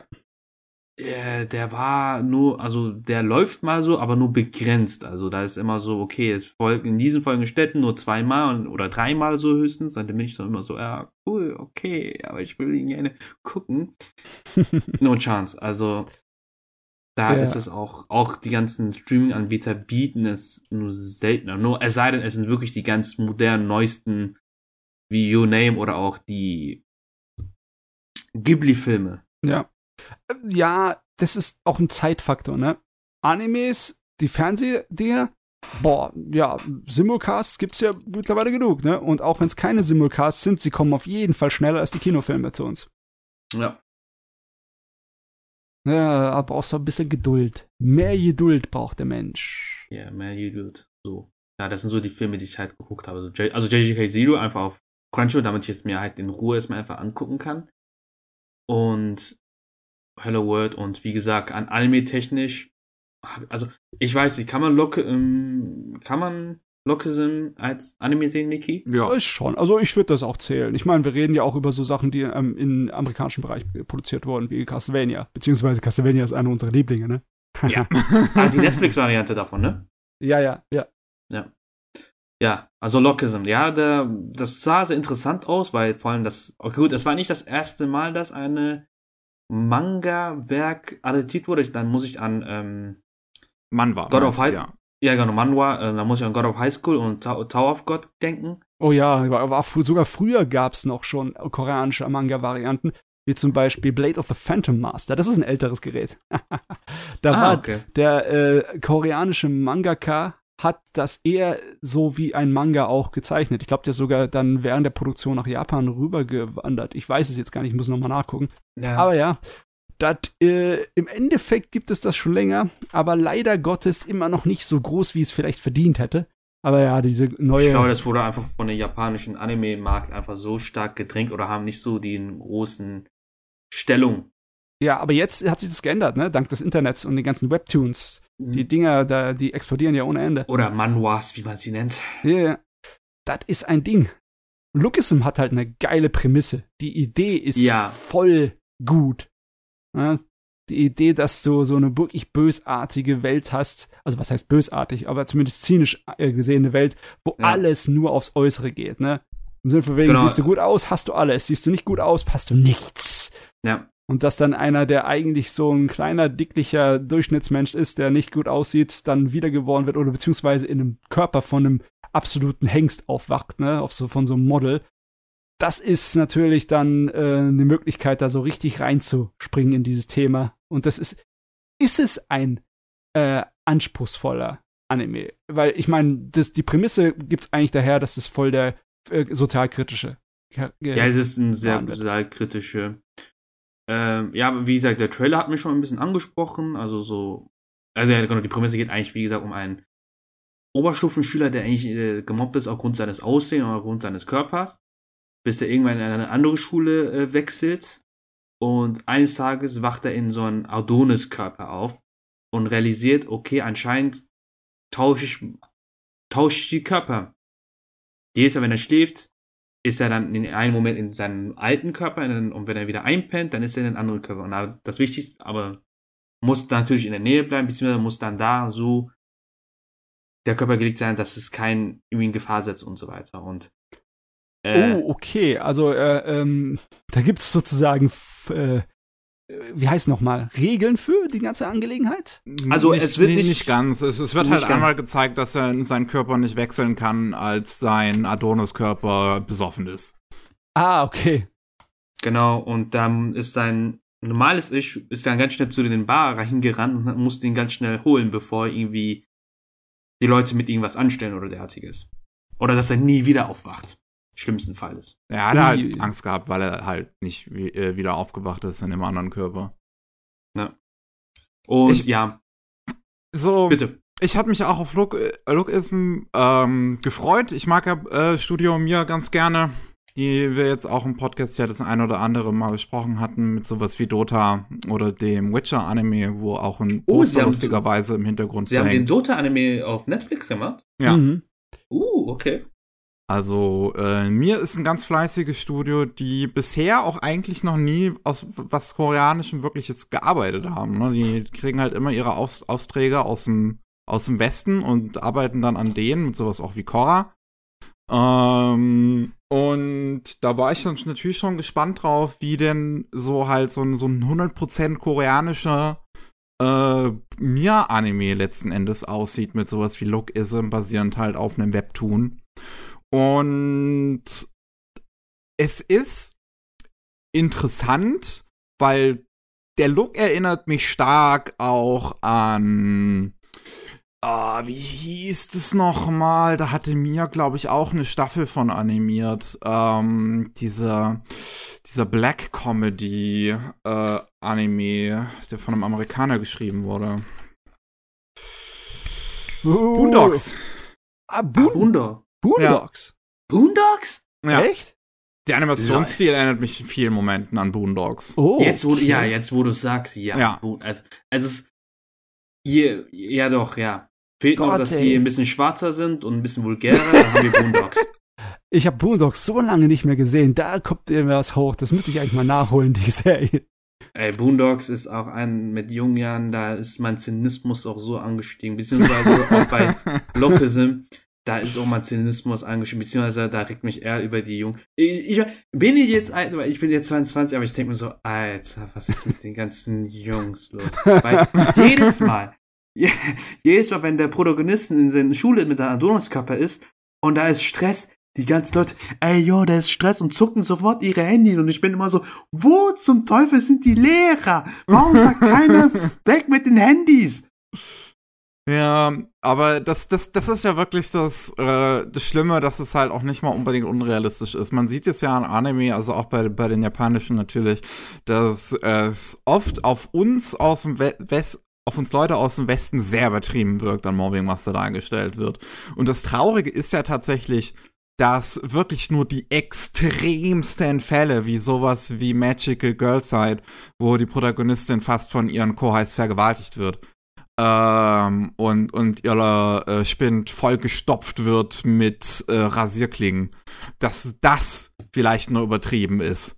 Aber, Aber wahrscheinlich im asiatischen Bereich schon so dieses ähm, typische Mobbing-Methode ist, also. ja, also Mobbing in Japan und auch in Korea ist wirklich nicht schön. Ich meine, Mobbing ist generell nicht schön, Nicht schön. natürlich. Aber wenn Aber, so in Japan und Korea ist es einfach noch mal extremer, was da an Mobbing extrem, passiert. also wenn ich so höre oder mitkriege, was bei, also jetzt in Europa, beziehungsweise in Deutschland, da ist immer dieses Mobbing, natürlich so dieses, ey, ich versteck mal die Tasche oder ich beschmeiß die Person mit Papierkügelchen.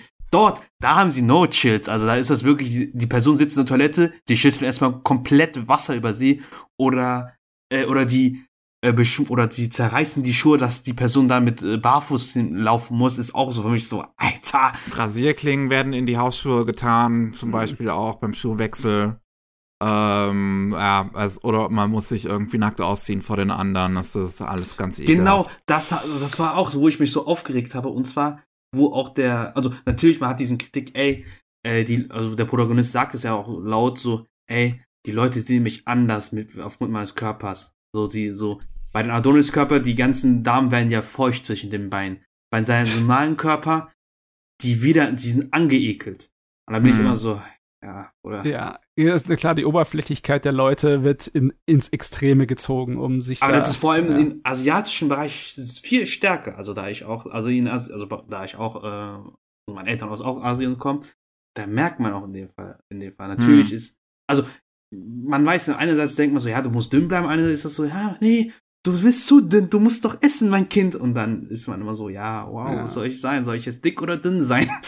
Das liegt natürlich oh. zum einen an dem Umfeld, weil ja. das Schülerleben in Japan und Korea ist schon anstrengender als bei uns. Es ist ne? hardcore, ja. Zum Beispiel in der japanischen Mittelschule hast du es ziemlich schwer.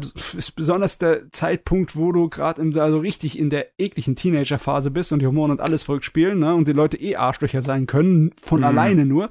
Dann hast du halt einen Schulalltag, da geht der Schule von morgens bis um drei Uhr nachmittags. Danach hast du deine AG, ne? Wo du auch nochmal zwei Stunden rumhockst. Da kommst du nach Hause, äh, isst zu Abend und machst ein paar Hausaufgaben und dann gehst du noch mal zwei Stunden in die Vorbereitungsschule, weil du musst dich ja auf die Aufnahmeprüfung für die Oberschule, ne, für die ja, Highschool, musst ja, du dich genau. vorbereiten. Und dann hast du dann jeden verdammten Wochentag. Die, die Leute stehen unter viel mehr Strom. Und äh, Korea hat ist zwar anders als Japan, aber da ist auch eine Gesellschaft, wo die Studenten und Schüler unter heftigst Strom setzt. Ja. Und das ist klar, dass dann ähm, Leute, die generell zu irgendwie von ihrer Persönlichkeit dazu äh, neigen, andere zu mobben oder sich zurückzuziehen oder äh, sozial nicht so gut zu sind, dass das alles sich extremer aufschaukeln kann. Hat sich auch über die Jahre verändert, weil zu den Zeiten, wie wir vorhin gesagt haben, wo diese Jugendbanden noch eher ein Ding waren mit den ganzen Bikerbanden in Japan, war eine andere Art von Mobbing an den Tag gelegt. Ne? Dieses Yowai Mono Izime, das halt der große äh, Prügelknabe, weil er die Muskeln hat und weil er der Chef ist, sich einfach äh, Leute in Anführungszeichen auf die Art und Weise mobbt, indem er sie zu Untertalen macht. Also seine, seine Laufburschen, ne, die ja, ihn dann seine ja, die ihnen dann was zu trinken holen und was zu essen ja. holen. Aber es hat, es hat einen seltsamen Pakt auch gegeben, teilweise, nicht natürlich immer, aber das im Endeffekt, das ist mein, mein, mein kleiner Untertan, deswegen bin ich auch ein bisschen für, ihn verantwortlich.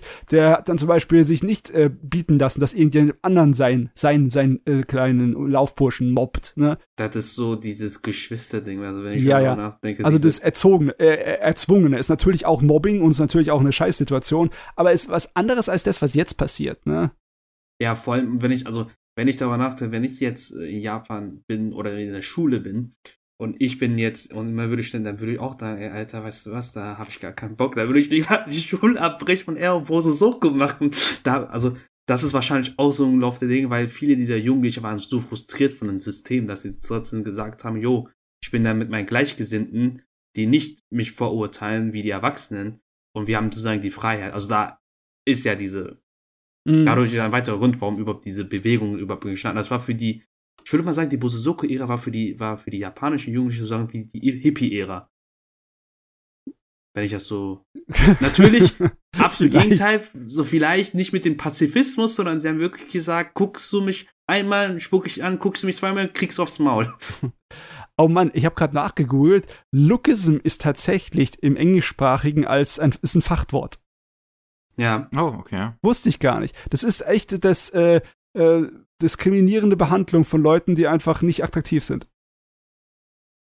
Ja, dann ist, dann ist wiederum die ähm, Anbetracht des, dann ist angesichts des Betrachters immer die Frage, was ist denn bitte Attraktivität? Also ja, das ist nicht objektiv messbar.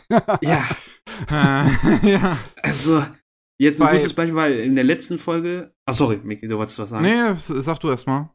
Weil zum Beispiel in der letzten Folge oder in den letzten zwei Folgen ähm, will, hat sich ja der Protagonist, Protagonist ja mit seinem anderen ähm, Mobbing-Opfer sich angefreundet, der eigentlich musikalisch talentiert ist, der eigentlich ein großer mhm. Rapper sein möchte. Mhm. Und die Leute machen ihn über ganz Zeit lustig, ja, guck dir mal an, Alter, der will jetzt ein Rapper werden mit seinem Aussehen. Da dachte ich so, schon mal von Biggie Smalls gehört? Einer der größten Rapper aller Zeiten. Der war nicht gerade unbedingt der so der, der gut aussehen soll. Ich meine, wie sagt immer Kraft, der war ein bisschen horizontal, ein bisschen gestreckt. Ja? Aber trotzdem war er der größte Player. Also da war ich so, ja. Oh Mann. Ja, also äh, ich ich fand Lockism insgesamt schon interessant und es ist ein Anime, wo man merkt, dass das Herz im richtigen Fleck ist, so wie der Protagonist halt seinen neuen Körper äh, bekommt und so diese diese ja äh, äh, Heuchlerei der der Gesellschaft im Prinzip halt mitbekommt und wie halt oberflächlich äh, gesehen so äh, dickere und ähm, halt dünnere Menschen behandelt werden. Also unattraktive ich, Menschen, ja. Ja, was ich, ich finde ein bisschen Problem da, problematisch, dass in dem Prinzip, wie Lookism funktioniert mit dem Protagonisten und den zwei Körpern, das ist so ein bisschen was von ich, ich wüsste jetzt nicht, wie, wie, wie, wie ich das jetzt äh, be benennen sollte, aber es ist vergleichbar irgendwie gefühlt mit White Saviorism, weil halt der Protagonist im Prinzip bekommt seinen schönen Körper und dann hilft er halt den ganzen anderen ähm, nicht so schönen in Anführungszeichen. Ja, aber ähm, dafür muss er schon sein, ne? damit er das äh, erreichen kann, das genau, Helfen. Ne? Genau, Und ah, dass ja, es halt nicht ähm, von diesen in Anführungszeichen nicht schönen selber kommt irgendwie dieses dieses Hocharbeiten und irgendwie äh, ja kaputt machen dieses diese diese hasserfüllten Gesellschaft. Ja. Und das finde ich ist ein bisschen Schade, dass es hier letzten Endes so gelöst ist, aber wie gesagt, die Serie hat ja dennoch das Herz am rechten Fleck. Es ist ja trotzdem gut, dass es versucht, auf diese Thematik aufmerksam zu machen und äh, das halt wirklich auch in seiner ganzen Brutalität tatsächlich darstellt. Also Netflix äh, listet das Ding nicht umsonst erst ab 16. Mhm. Echt? Ähm, ab 16? Ja. Und äh, weil es halt schon sehr heftig ist, was da drin gezeigt wird, teilweise. Also schon diese Erniedrigung ist schon, da war ich auch so, oh, uiuiui. Ja. Da hatte ich auch schon einen Kloß im Hals, ey. Ach, Tatsache, 16. Ey. Ja. Hm. Um, und was, was mich nur auch ein bisschen gestört hat, ist vielleicht so das Pacing gefühlt. Es sind zwar nur acht Folgen, die auch immer so jeweils die 20 Minuten lang gehen, aber es hat sich manchmal ein bisschen langsam angefühlt zu gucken.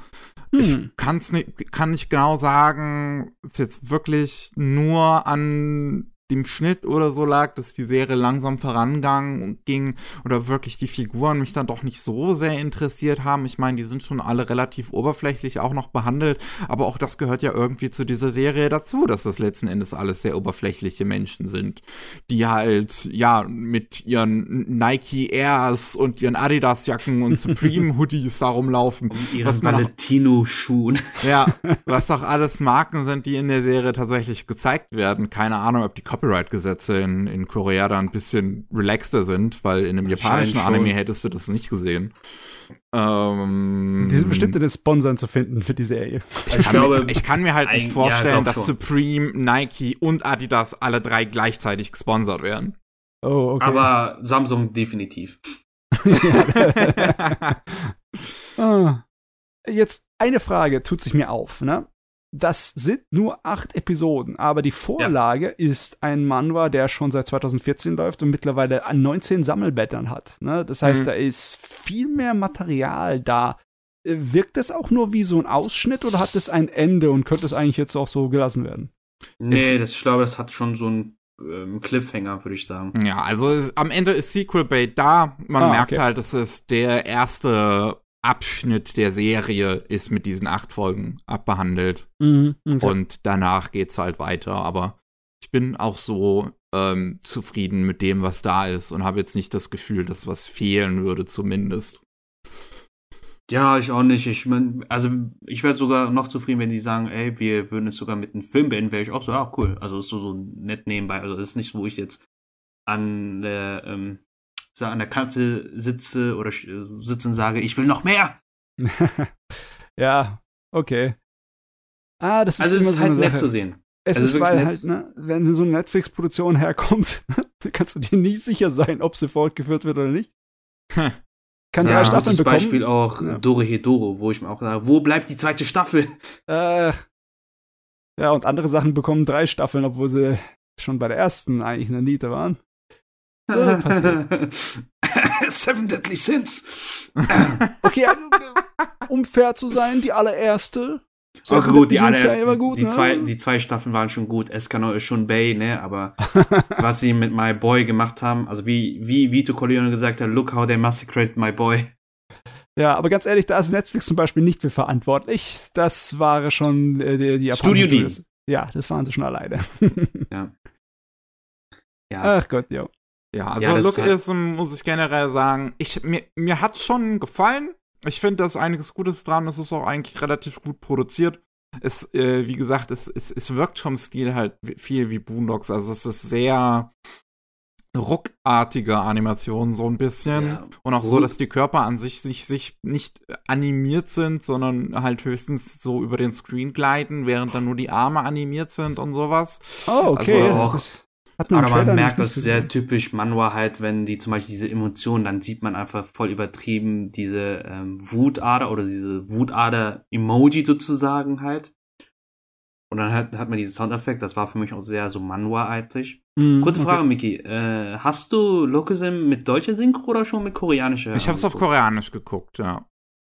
Okay, weil ich habe es auf dem Deutschen geguckt und Da habe ich kurz Als- reingehört und äh, ähm, hat aber schon mit Koreanisch angefangen und dann bin ich äh, dabei lieber geblieben.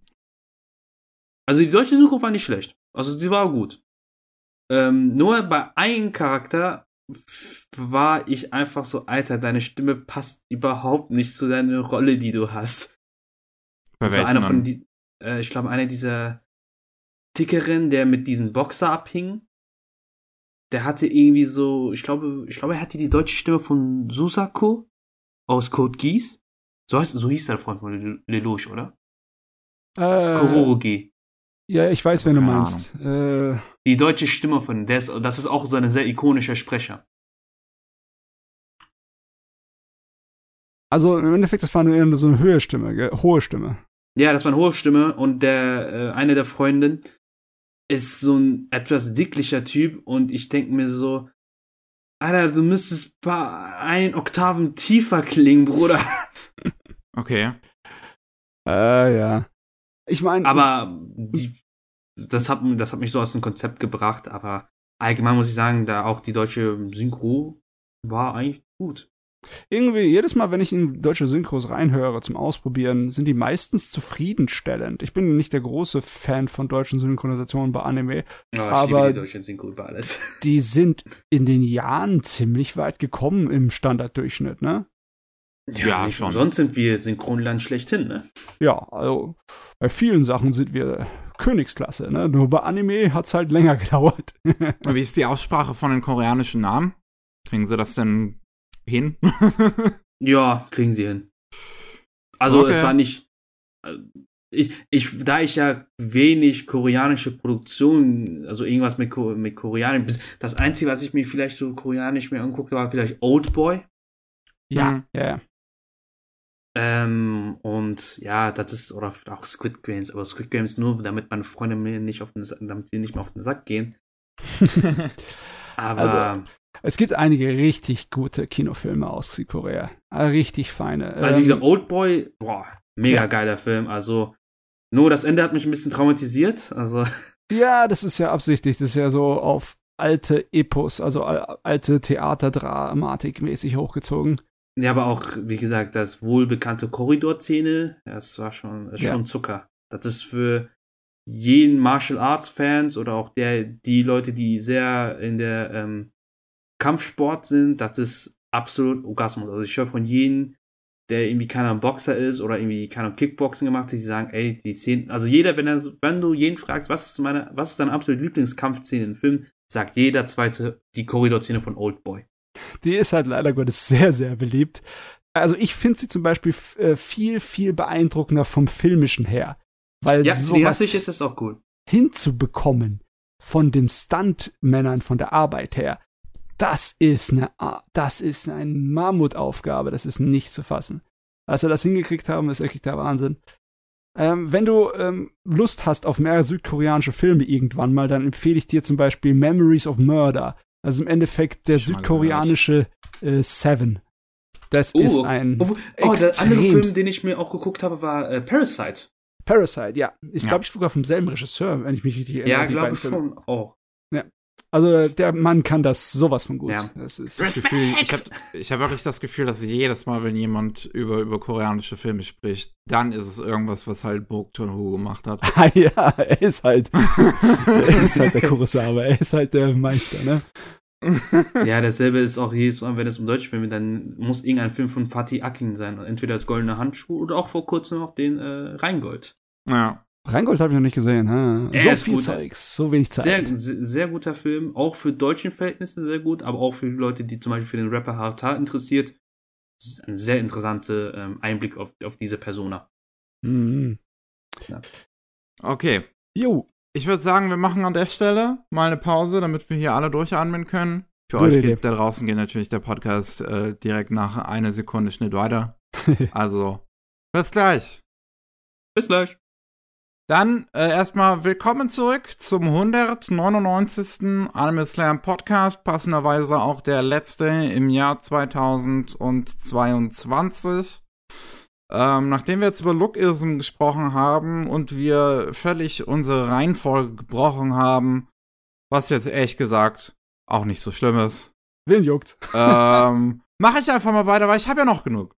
Du hast noch genug, ja. Ich habe eine Serie gesehen, die dieses Jahr rausgekommen ist, die völlig untergegangen ist und wo ich jetzt froh bin, dass ich sie mir am Ende doch noch angeschaut habe. Die heißt Dance Dance Danseur. Ah Uh. ja, das war das mit dem Ballett, Dieser- ne? Genau, Ja. der Ballettanime, ja. Der ist wirklich interessant und ich würde glatt sagen, mein Lieblingsanime des Jahres bisher, Ui. weil Uh, okay. der sehr anders ist. Ähm, das ist ein Anime, also es geht um einen Jungen, der sieht in der Kindheit einen Auftritt von einem männlichen Balletttänzer und ist da völlig begeistert von und will dann auch Ballett machen, aber äh, und, und seine Familie unterstützt ihn auch dabei. Sein Vater macht zwar, äh, ist zwar Stuntman ähm, und halt auch sehr so maskulin, patriarchal geprägt, aber er sagt halt auch so, ey, du hast Spaß dabei, ja sowieso nicht. Ähm, und der stirbt aber, der Vater, äh, bei einem Stunt. Und ähm, der Junge und äh, ist jetzt halt alleine mit seiner Schwester und ähm, seiner Mutter. Und äh, kommt nicht klar mit den, ja, äh, ähm, patriarchal geprägten Bild gegenüber sowas wie Ballett und was Männlichkeit ausmacht. Mhm. Und äh, weil, weil dann halt so, so das erste Mal, wenn er hingeht, dann kommen Leute aus seiner Schule, laufen dann ähm, zufällig an ihm vorbei, äh, die gerade vom, vom äh, ähm, Fußballclub kommen und sagen halt auch so, hier, hier ist Ballett, du gehst eigentlich ernsthaft jetzt zum Ballett da rein, hier bist du, bist du ein Mädchen oder was? Und ähm, ja, also, also hört dann doch erstmal, also macht's dann doch erstmal nicht Ballett. Er übt das nur heimlich bei sich zu Hause im Zimmer und ähm, geht dann aber auf so eine so eine Kampfsportschule und, und macht da erstmal irgendwie. Ähm, aber es gibt ein Mädel ähm, auf seiner Schule, die halt immer sieht, wie er so ein bisschen hin und her springt und wenn er im Prinzip so versucht, so sein, sein Kampfsport so anzugeben damit und das vor anderen zu zeigen, dann das halt immer sehr verdächtig nah nach Ballett aussieht. Und ähm, sie halt dann zu ihm sagt so, hey, ähm, du, ich hab eine Ballettschule und wir suchen noch einen Jungen in deinem Alter. Äh, wie wär's, wenn du zu uns kommst? Und er sich auch erstmal so dazu überreden lässt, weil er auch das Mädel ganz hübsch findet und sich so denkt, vielleicht geht da ja was. Und dann aber halt sehr zwiegespalten ist, ob er da jetzt halt bleiben soll, was würden denn die anderen von ihm denken? Und ähm, die, die wollen da so einen Auftritt machen vom Schwanensee. Ähm, und äh, er soll den, den Prinzen, nee, doch den Prinzen spielen. Und äh, das ist aber genau an dem Tag, wo seine Fußballmannschaft auch irgendwie zu so einem Dings fährt. Äh, und, und ja, ist, ist, er, ist er halt sehr zwiegespalten, aber man sieht, dass seine eigentliche Leidenschaft ganz klar das Ballett ist. Weil das das ist, wo er aufgeht. Wo, wo, wo es im wahrsten Sinne des Wortes so bebildert wird, dass er Funkeln in den Augen bekommt. Und ähm, das wird, also die, die, die Serie geht, wie ich finde, so schön bereits da am Anfang mit dieser Thematik um, so was es bedeutet, halt, was, was Männlichkeit bedeutet und äh, was, was ein Hobby für einen bedeutet, dass man, dass dieses diese, diese, diese patriarchale äh, Betrachtung von Ballett eigentlich völliger Schwachsinn ist und dass, dass er sich dem nicht, nicht äh, unterebnen sollte. Es gibt da noch so den, den anderen Jungen, der ist der, der, der Cousin von dem äh, Ballettmädel und äh, der selber auch Ballett macht, weil er von seiner Oma dazu im Prinzip gezwungen wurde und wirklich folterhaft im Prinzip dazu äh, da trainiert wurde. Und ähm, der erscheint jetzt zum ersten Mal nach Ewigkeiten wieder an der Schule, ähm, weil er halt so gesagt hat, ich brauche normale Schule gar nicht. Ich will halt Ballett in Russland machen. Ähm, das war auch meine Frage. Wurde er, war seine Oma Russin? Wenn ja, das würde mich nicht wundern bei Thema Ballett. die war Halbrussin, glaube ich, die Oma. Ah, okay, ähm, macht Sinn. Beziehungsweise, nee, die war Japanerin, aber äh, die ist nach Russland ausgezogen und er ist deswegen Halbrusse. Ähm, und ähm, das, also das, das, das geht damit auch schon irgendwie sehr schön um. So der Junge, der wird da noch gemobbt von den anderen, weil der spielt halt, der, der macht halt Ballett und der sagt auch immer nichts, weil der ist halt auch ziemlich schüchtern und nicht gut so mit sozialen Dingen und sowas. Und der Protagonist stellt sich dann halt dann dagegen, wenn er sieht, dass seine in Anführungszeichen Freunde, die die er vorher als Freunde wahrgenommen haben, so schlecht mit jemand anderen umgehen, um, um, umgehen, nur weil er da se selber Ballett macht. Und da sagt er halt auch so, nee, ich kann das nicht mehr mit ansehen. Ich lehne mich da jetzt gegen auf. Ich gehe raus aus dem Fußballclub. Ich lasse das alles liegen. Ich gehe jetzt Richtung Ballett. Und was da dann aber auch noch weiter passiert, so das ist wirklich so der Anfang der Serie, so die ersten drei, vier Episoden. Und das geht weiter mit so einer richtig irgendwie gefühlt so, so leisen, langsam in so einer sehr eleganten Liebesgeschichte zwischen ihm, dem Cousin und dem Mädel. Ähm, und das, das, das ist so gefühlvoll erzählt, weil auch diese Auftritte selbst, dieses Tanzen selbst so eine große Rolle in der Geschichte spielt und, und, und beim Erzählen der Serie selbst. Also die, wie, wie die Geschichte vom, vom Schwanenteich, wie das alles völlig äh, sinnbildhaft für diese Geschichte selbst steht, die diese drei Figuren gerade durchmachen.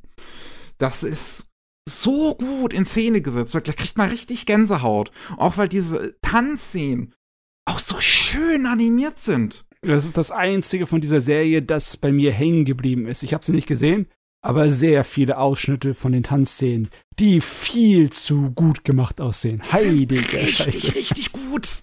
Das ist übel. Besonders Krass. mit diesem Shoujo-Stil, wo die Leute alle so unglaublich dünn sind und ganz langgliedrige Finger und Arm und alles haben. Ne? Mhm. Aber es ist nicht wie bei ähm, Code Geass, wo wirklich die Kinder einen Menschen umbringen können, weil sie so nein, nein. sind. Es ist nicht das Charakterdesign von Clamp, aber äh, es ist trotzdem Shoujo und so weit sind die dann doch nicht voneinander entfernt. Ne? ja, also es ist es ist so elegant in Szene gesetzt, das ist wirklich großartig. Ich ich habe immer Gänsehaut bekommen, diese, diese Performances mir anzugucken, weil das halt so gut animiert ist und gefilmt ist. Und, und wie die wirklich da an diese ganzen Mimiken und Gestiken nachmachen, auch von diesem Spielen. Und, und wie das aber selbst auch für die Figuren eine Rolle spielt, so mit dem Protagonisten, der, klar, der, der verknallt sich in dieses Mädel, die, die ihn da zum Ballett äh, dazugeholt hat. Und die verknallt sich auch in ihn. Aber auch diese Beziehung, die die beiden dann ja tatsächlich anfangen, die aber nicht wirklich funktioniert wegen noch diesem Cousin, der dazwischen steht, der total emotional abhängig ist von diesem Mädel, weil die im Prinzip das einzige, der einzige Mensch war in seinem Alter, den er für zehn Jahre hatte.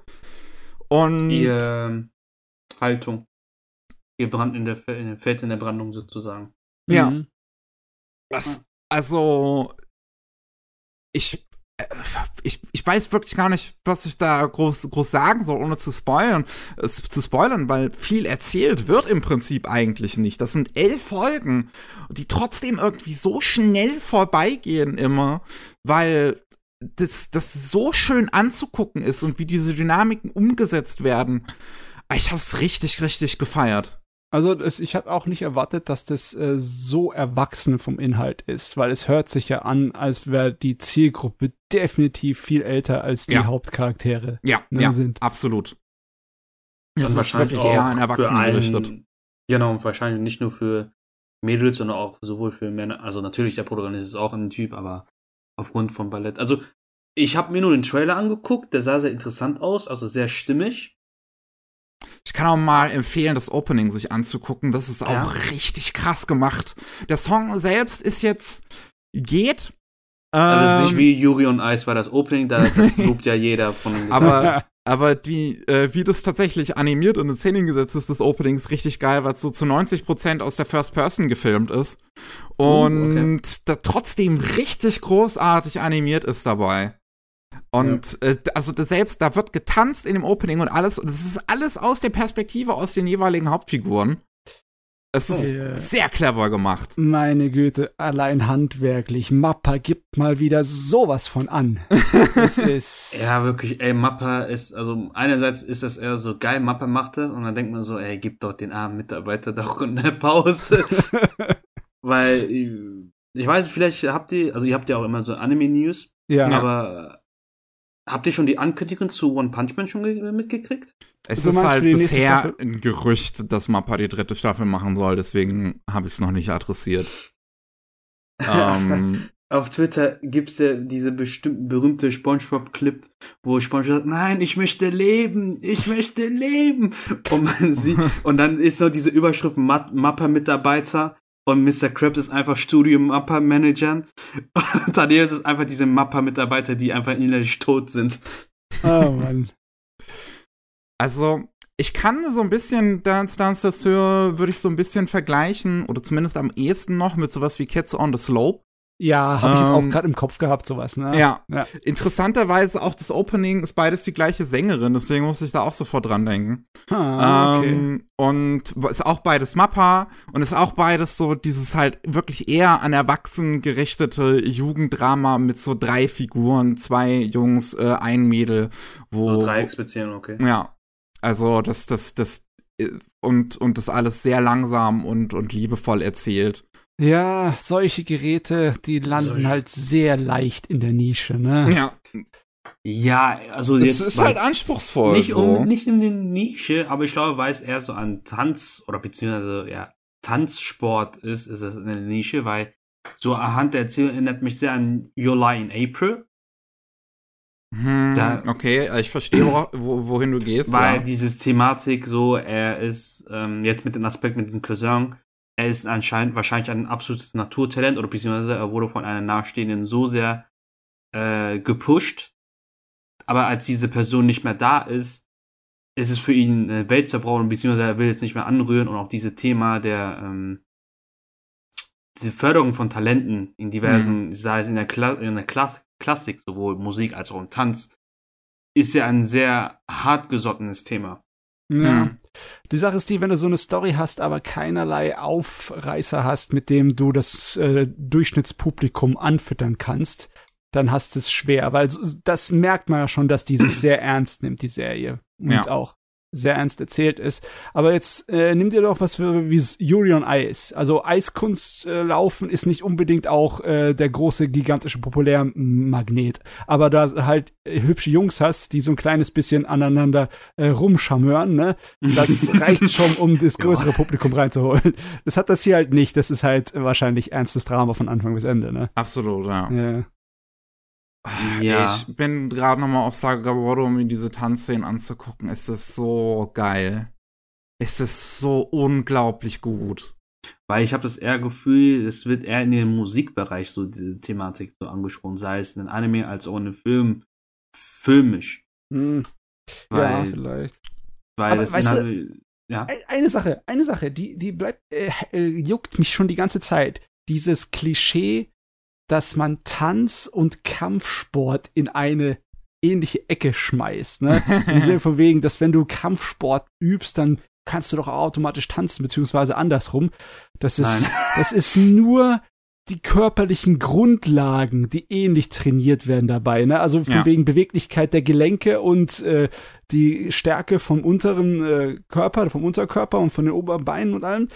Aber das heißt nicht, dass jemand, der Kampfsport macht, tanzen kann oder andersrum. Das wird, das Ja, wird auch also- in der Them äh, Serie thematisiert, soweit ich mich erinnere. Oh Mann, das ist so ein herrliches Klischee, das so oft rausgenommen wurde. Ich, äh, Das ist, da müssen die Japaner von abkommen von dem Scheiß.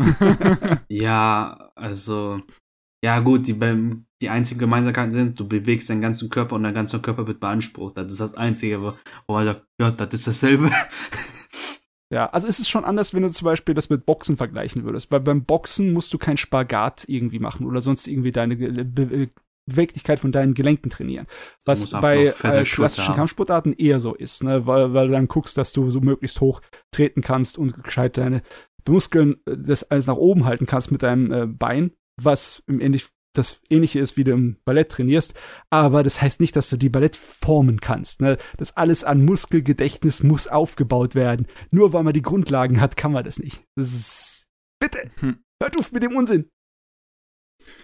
Muss auch dazu sagen, das Thema des Lernens wird auch sehr erwachsen aufgegriffen in Dance Mhm. Dance Dessert, weil der Protagonist ja jetzt ähm, im Prinzip so fünf Jahre nur für sich gelernt hat und halt keinen professionellen Lehrer oder sowas hatte, Oh, aber halt ja. trotzdem an sich ganz gut tanzen kann. Er ist ja immer so ein bisschen voreingenommen am Anfang.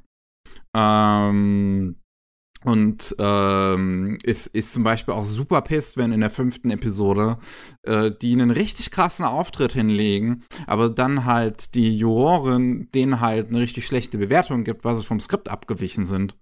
Ähm, er halt auch so sagte so, äh, aber ey, die Leute, so, das Publikum ist bei uns abgegangen. Die haben bei uns am meisten gefeiert. Die haben sogar eine Zugabe gewollt. Und ähm, da aber, aber so, so, so, wenn er sich dann mehr in diese, diese, diese Thematik reinarbeitet von klassischem Ballett, dass er dann auch so langsam merkt, was daran jetzt im Prinzip falsch war. Und ich auch als Zuschauerin so langsam damit dann verstanden habe, was jetzt das Problem war, weil ich, weil man am Anfang natürlich auch auf der Seite von dem Protagonisten ist und sich so Ja, denkt, ja, so, ey, was, was, was soll die Scheiße jetzt? Ja, weil Ähm. du halt auch in all so Geschichten meistens auch den altmodischen, vertrockneten Handwerker hast. Weißt du, der traditionelle Tänzer, der sagt, es muss so gemacht werden, wie wir es seit hunderten von Jahren gemacht haben, Aber- sonst ist es nichts wert. Aber- ist und ja da- da- da- alles so, wie es ist. Da dachte ich mir halt auch so am Anfang, okay, aber dann, dann sollte man vielleicht äh, diese, diese, diese alten Konventionen vielleicht doch auch irgendwie erlauben, äh, erlaubt sein, die zu brechen.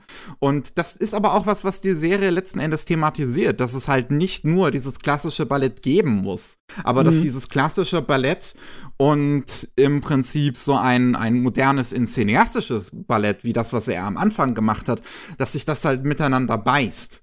Und ähm, du ein klassisches Ballett jetzt, äh, ein, ein, ein cineastisches Ballett nicht ähm, vorführen kannst bei einem Turnier zum Beispiel.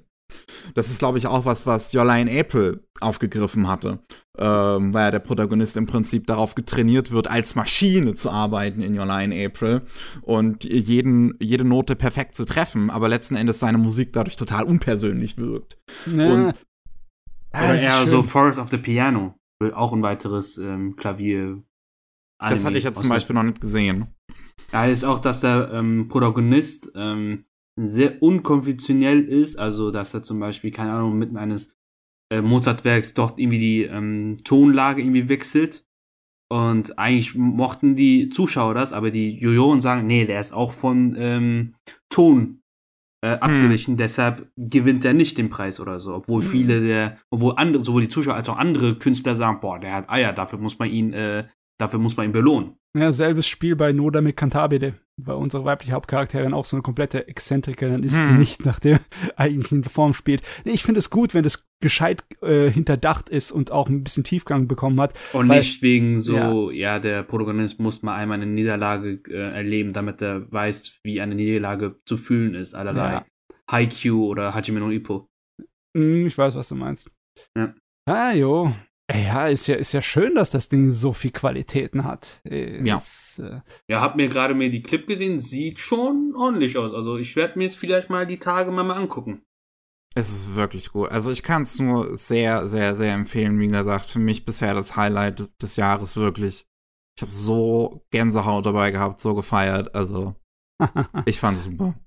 Was ist das eigentlich? Ist das eine Manga-Verfilmung? Ja, oder ist es oder es bas- basiert auf einem Manga, der auch schon wirklich ein ganz gutes Stück weiter ist. Oh, aber ich sehe im. Westen Aber nicht noch ist, keine ne? Aufmerksamkeit bekommen hatte. Ja, also aber, ähm, in ja. Japan ist es irgendwie schon bei 200 Kapiteln. Englisch 24 übersetzt findest du Bände. 60. Boah, ey. Oh boy. Okay. Ja. Ja. Puh. Okay, Matze. Jawohl, ähm, ja, ich mache gerade einfach so weiter, wie ich angefangen habe, mit dem nächsten äh, Anime übers kreative Leben. Und zwar Pompo the Cinephile. Ich habe ihn ja in den Anime-News schon mal ganz kurz vorgestellt und jetzt, äh, ich werde versuchen, mich von Spoilern fernzuhalten, aber ich möchte mehr ein bisschen mehr Details darüber reden. Es ist ja ein Film übers Filme machen Hm. und der ist, äh, auf den ersten Blick wirkt er so ein bisschen wie so eine Art von Kinderfilm vom Design her, wie so was Ghibli-artiges oder was Lustiges. Aber inhaltlich ist er schon eher so wie Shirobako mit einer gewissen Realismus da hinten dran. Er ist ein bisschen abgedrehter von seiner Optik. Ne? Du hast viele Szenen, die so ein kleines bisschen dieses Innenleben der Charaktere mehr zeigen dass er zum Beispiel, wenn er einen Film schneidet, dass du ihn dann siehst, wie er mit einem großen Scherenschwert gegen die Filmrollen im Nichts kämpft, um sie dann zu zerschneiden und äh, unter seine Fittiche zu bringen und äh, zu beherrschen. Aber im Großen und Ganzen geht es eigentlich nur darum, äh, ums Filme machen. Und sie machen in dem Film einen Film und der ganze äh, Pompo ist so geschnitten, dass er der Schnitt und Erzählungsweise des Filmes irgendwie, den sie da erzählen, so nachgeahmt ist. Und dass er auch viele Elemente des eigentlichen Films sozusagen in sich vereint und viele Elemente von dem, was die Charaktere als wichtig erachten, auch selber verkörpert. Das ist so eine mehrschichtige kleine Zwiebel, so ein Supermeter. Ne? Mhm. Und es ist sehr zugänglich, weil die Figuren einfach so ähm, wenig realistisch dargestellt werden, sondern einfach nur ein bisschen halt abgedreht, anime-mäßig. Du hast äh, den Hauptcharakter, den Gene, was so ein junger Filmnerd ist, der andauernd äh, dicke, äh, ja, äh, ja, äh, schwarze Ringe unter den Augen hat, weil er nur wie so ein Blöder dabei ist, Film zu studieren und Filme zu gucken und etc. und sich da reinzuhängen, weil er hat nichts anderes im Leben. Und du hast äh, die Pompo oder die Pomponette, die ein äh, junges kleines Mädel ist, vom Aussehen her, ne? so eine Achtjährige mit riesig langen Zöpfen. Aber in Wirklichkeit ist sie das absolute Genie vom Produzent, die alles kann, die äh, der absolute Filmmeister ist und von alles eine Ahnung hat. Nur sie verwendet all ihre Talente größtenteils, um die schrecklichsten B-Movies aller Zeiten zu produzieren. Die liebt Rotz. Also wenn Tentakel und Titten dabei sind, dann ist sie schon mal in ihrem Element. so perfekt der Filmmacher. und durch dieses etwas abgedrehtere äh, kommst du da leichter rein, weil im Endeffekt sie machen so eine Art von Oscar-Bait-Film. also so ein richtig ernsthaftes, lebenserfüllendes Drama. Und das wird auch auf eine Art und Weise, kommt es zustande, die so richtig so filmmärchenhaft ist. Ne? Im Sinne von wegen, äh, Pompo hat einmal bei irgendeiner Audition ein Mädel gesehen und dann ist ihr ein Funke im Hirn aufgegangen und sie schreibt gleich ein ganzes Drehbuch, die nur für diese eine Schauspielerin hingebastelt ist, die sie sich dann schnappen und dann da was richtig Großes raus rausziehen und sie ihren Assistenten, den Gene, der noch nie in seinem Leben irgendwas groß gearbeitet hat im Film, dann als Regisseur dafür hinschmeißt. Plus er schneidet den ganzen Film. Also er bekommt den größten Teil aller kreativen Last aufgebürgelt. Und äh, er ist im Endeffekt ein Niemand, also wirklich ein Niemand im Filmgeschäft. Der ist nur ein Liebhaber. Und sie wirft alles in eine Breitschale nur wegen Liebe und Leidenschaft zum Film. Und das ist natürlich auch die Sorte von Filmen, die äh, nicht wirklich auf die Abgründe des Filmgeschäfts eingeht. Die konzentriert sich nur auf den kreativen Prozess. Und auch all diese äh, Hindernisse, die in den Weg kommen, sind größtenteils die kreativen Prozesse. Beziehungsweise da ist eigentlich die einzige Stärke vom Film. Später hast du noch irgendwas von wegen Finanzierung, das so reingeworfen wird. Die Story ist was von unnötig. Das ist so ein Tiefpunkt in dem ganzen Ding. Aber der Rest Okay. ist, ist, ist super, ist wunderbar. Die Art und Weise, wie der kreative Prozess beschrieben wird, ist fantastisch. Besonders weil es der Schnitt dieses Films der Erzählung des Films, den sie machen und deren eigentlichen Film so wunderbar verschmilzt miteinander. Da gibt's hm. so viele Parallelschnitte dabei und so viele spielerische Arbeiten mit dem Medium Film, wie sie damit umgehen. Plus natürlich, du musst ja dem Zuschauer noch ein kleines bisschen was äh, beibringen und ihm erklären, ne?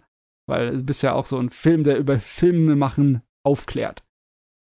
Und boah, ich habe meinen Riesenspaß mit dem Gerät gehabt. Das Aber so alles richtig. so sehr auch nach äh, dem Shirobako-Movie. Ja, ja. Also es geht wahrscheinlich beides letzten Endes sehr in die gleiche Richtung. Ja, ich habe das zum richtigen Zeitpunkt gewählt zu gucken, ja. beziehungsweise es ist zum richtigen Zeitpunkt rausgekommen, wenn ich gerade mal Hunger hatte an diesem Zeugs. Und äh, ich würde eigentlich nur ein paar Kleinigkeiten an ihm bemängeln, und aber das ist rein persönliche Sache, ne? Weil ich halt mhm. auch mich mit dem ganzen kreativen Prozess schon jahrelang sehr gerne beschäftige, viele Bücher auch darüber gelesen habe, sowohl über das Filmemachen als auch über übers Schreiben und etc. Und da gibt es einige Sachen darin, die so mir ein kleines bisschen äh, aufstoßen. Das ist zwar jetzt nicht groß Spoiler, aber da gibt's halt so Sprüche von wegen, ähm, dass man halt was opfern muss als Kreativer, um seine Sachen äh, machen zu können. Das ist natürlich klar, aber die Art und Weise, wie Gene, was der alles opfert, ist ein bisschen heftig. Weißt du, der hat sein ganzes Leben dem Film geopfert. Der hat keine mhm. sozialen Kontakte, keine Freunde, kein gar nichts. Der hat nichts anderes in seinem Leben außer dem Film. Und naja. der opfert auch seine Gesundheit und allem dem. Und das wird halt nicht als was Negatives dargestellt. Und da denke ich mir so, ja, nee, so, Schwierig. ja, so brutal muss es nicht sein. Ja, äh, klar, dass einige von diesen kreativen Köpfen sind halt wirklich so getrieben. Das haben wir auch an Beispielen in der Geschichte immer gesehen. Ne? Egal, ob es Leute sind wie Van Gogh oder andere. Ne? Künstler ja. sind manchmal so, aber deswegen muss man das nicht unbedingt äh, einfach so als das Richtige darstellen und fertig. Ne? Ja, also nur weil einige Leute das, weiß ich nicht, wie soll man sagen, so okay damit sind, sollte man dieses ungesunde Verhalten nicht auf alle aufzwingen. Ja, es, es wird halt nicht nur auf dieses ungesunde Verhalten, äh, sondern auch auf andere Sachen ähm, äh, hingebracht, wie zum Beispiel beim Schnitt. Das ist genauso wie beim Bücherschreiben jeder Autor muss, wenn er sein Buch in irgendeine lesbare Fassung bringen möchte, muss was rausnehmen, muss was kürzen, muss was entfernen. Mhm. Und auch jeder Filmemacher muss viele Sachen entfernen von irgendwie 50 bis 100 Stunden Filmmaterial, die da sind am Ende, muss da ja. 90 bis 2 Stunden, 90 äh, Minuten bis 2 Stunden Film rauskommen, ne? Da muss viel sterben. Das heißt, du musst deine deine Darlings, ne, deine kleinen Kinder, deine, deine, deine Schöpflinge, die du äh, erschaffen hast, musst du radikal zusammentrimmen. Und das ist natürlich auch der, das äh, Opfer, das man bringen muss. In der Hinsicht ist es natürlich als Argument äh, eine sehr interessante Sache, ne? aber es wird halt auch auf die anderen Sachen ausgeweitet. Erinnert mich sehr stark an ähm, J.K. Simmons Rolle bei Whiplash. Mm, ja, der ganze Kram wurde so oft in irgendeiner Art und Weise thematisiert. Das heißt also, wer seinen Spaß mit sowas hat, der findet auch hier sofort sich wieder zu Hause. Ne? Der weiß Bescheid und der findet auch wieder die ganzen Themen da. Ich finde nur, dass sie hier besonders gut umgesetzt sind. Also das ist äh, fein gemacht, rein vom handwerklichen her. Der ist super erzählt, der Film. Und der hält sich auch an seine eigenen Prämissen. Ne? Er ist auch 90 Minuten lang, nicht zu lang, kein so ewig langer Film. Und da tut er sich auch selber mit brüsten. Also da ist er stolz drauf, dass er seine eigenen Ziele erfüllen kann.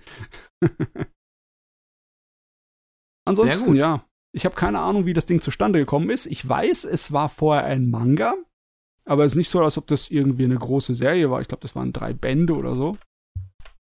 Und dann hat sich irgendwann mal jemand entschlossen, dazu einen richtig guten Kinofilm zu machen.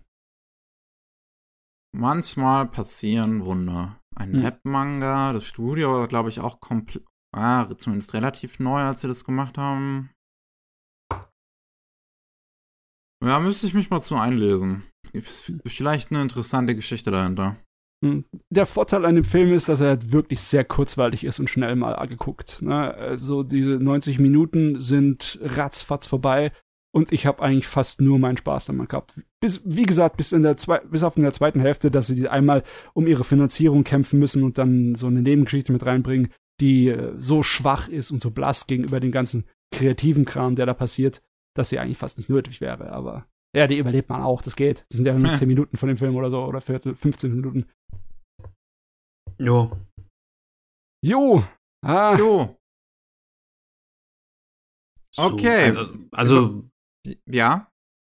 Ja, also ich würde gerne mehr dazu sagen, aber wie gesagt, irgendwie habe ich das, war, war ich mehr auf Manga getrimmt, weil für mich Manga, da habe hab ich so meine Ruhe. ähm, ich habe aber keine Ahnung, wie das vergleichbar ist, der Filminhalt und der Manga-Inhalt. Das äh, kann ich dir nicht sagen. Ob das einfach eine direkte Umsetzung ist oder ob das sehr frei ist, weil der Film durch, allein nur durch seine handwerkliche Struktur, wie der geschnitten ist, glaube ich, dass der schon ein anderes Ding als der Manga ist. Also der hat schon der ein, zwei Money Shot sozusagen.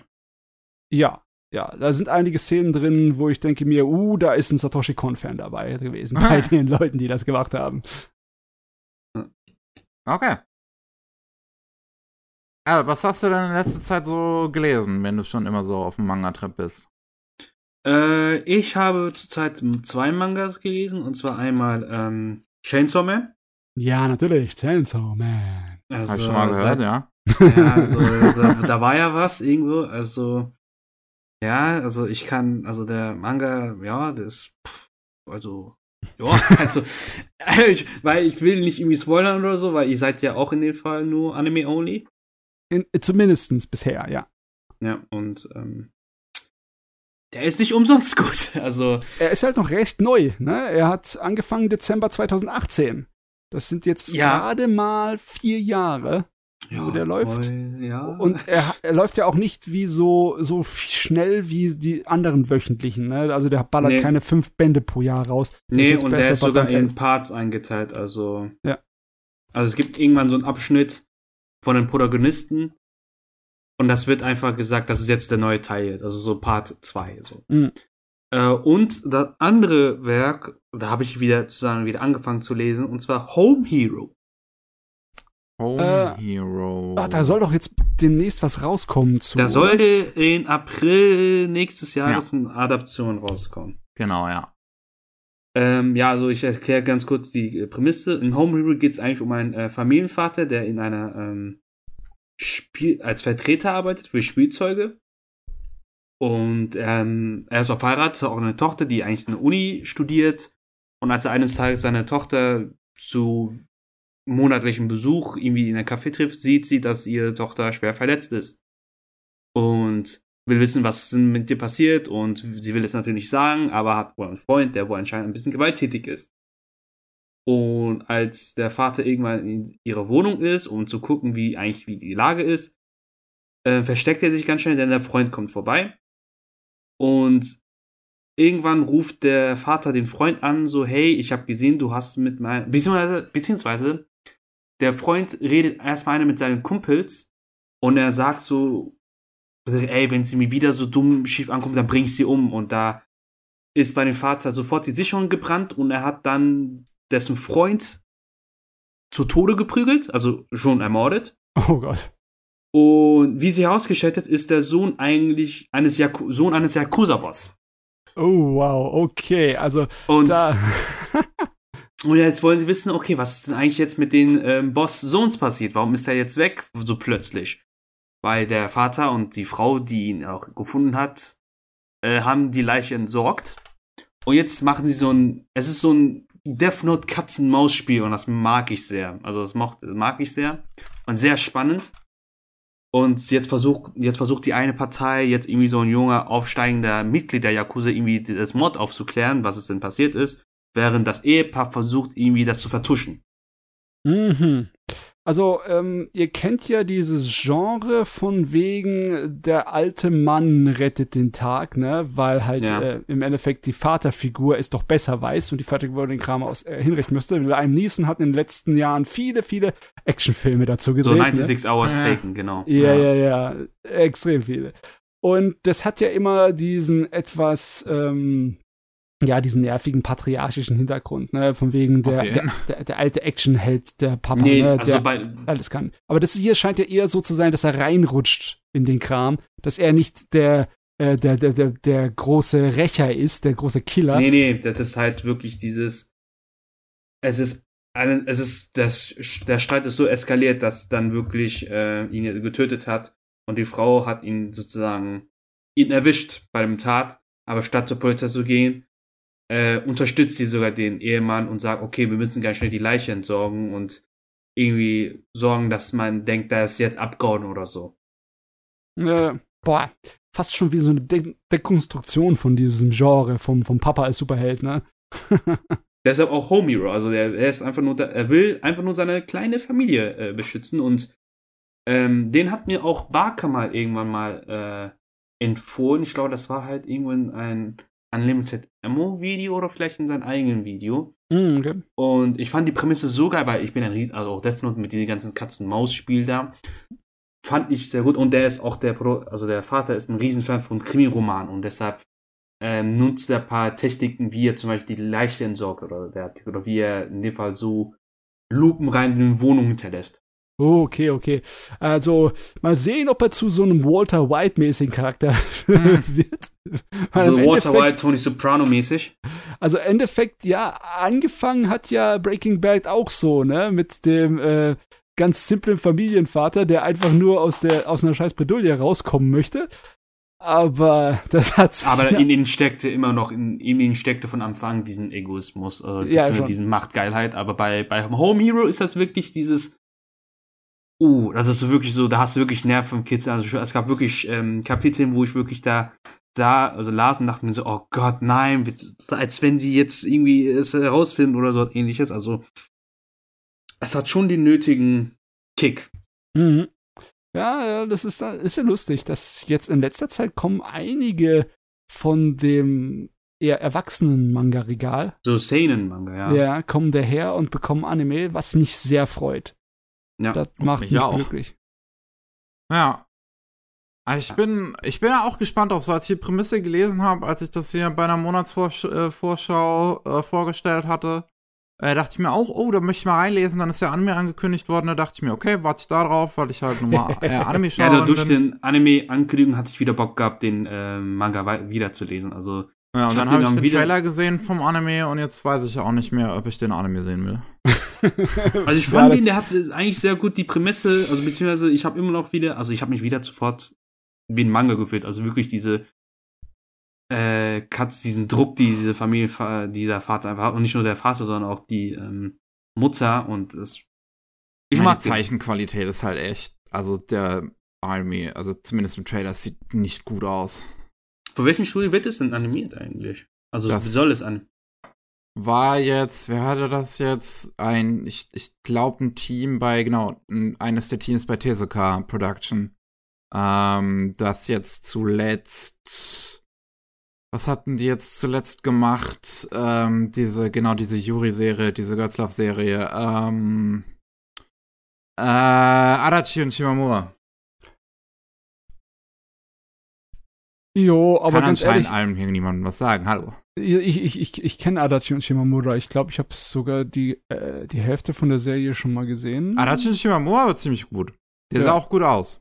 Ja, tatsächlich. Das war doch die mit sehr vielen Pastelltönen und äh, so richtig Shoujo-Manga-mäßigen, traumhaften äh, Szenen und Atmosphäre, ne? Das hier sieht weitaus äh, mehr nach, ja, wirklich üblicher Handwerkskunst aus. Also so recht simpel. Aber das hat ja nicht unbedingt so viel zu heißen. Es kann ja sein, dass die Story trotzdem geschrieben ist. Aber du hast recht. Der, der Trailer, der sieht sehr nach Durchschnitt aus. Ja. Ja, aber ich muss sagen, die, die Stimme, allein wenn ich schon die japanische Stimme von dem Vater höre, boah, da kriege ich schon Gänsehaut. Der hat auch, ich glaube, das ist auch der japanische Sprecher von Nanami aus JJK und hat auch andere großen Rollen auch gesprochen oder große Nebenrollen auch gesprochen. Hm. Okay. Ja, wir werden es dann wissen nächstes Jahr, ne? Ja. Weil ich Ja. glaube, den werde ich gucken. Zumindestens ein paar Episoden. Ich Ja. gebe ihm jeden Fall eine Chance. Ja, ich frage mich, ist er eigentlich in Deutschland auch raus? Weil ich weiß, in Frankreich war er auch so ein großes Ding. Äh, Ach, wüsste ich jetzt nicht. Weiß Ach, nicht, guck mal, ich, den, ersten Band aussieht. kann, ich glaube, den ersten Band kann man schon hier in Deutschland Ja, kaufen. ja, auf jeden, der ist auf jeden Fall äh, zu, zu, zu kaufen beim Manga Kult, ja. So, ja, gut, aktuell ist der fünfte Band. Ich glaube, ja, der in Englischen ist man schon viel weiter. Oh, okay. Nee, Gut. also Home Hero sollte man, also an die Leute da draußen, behaltet, behaltet das Ding gerne im Auge.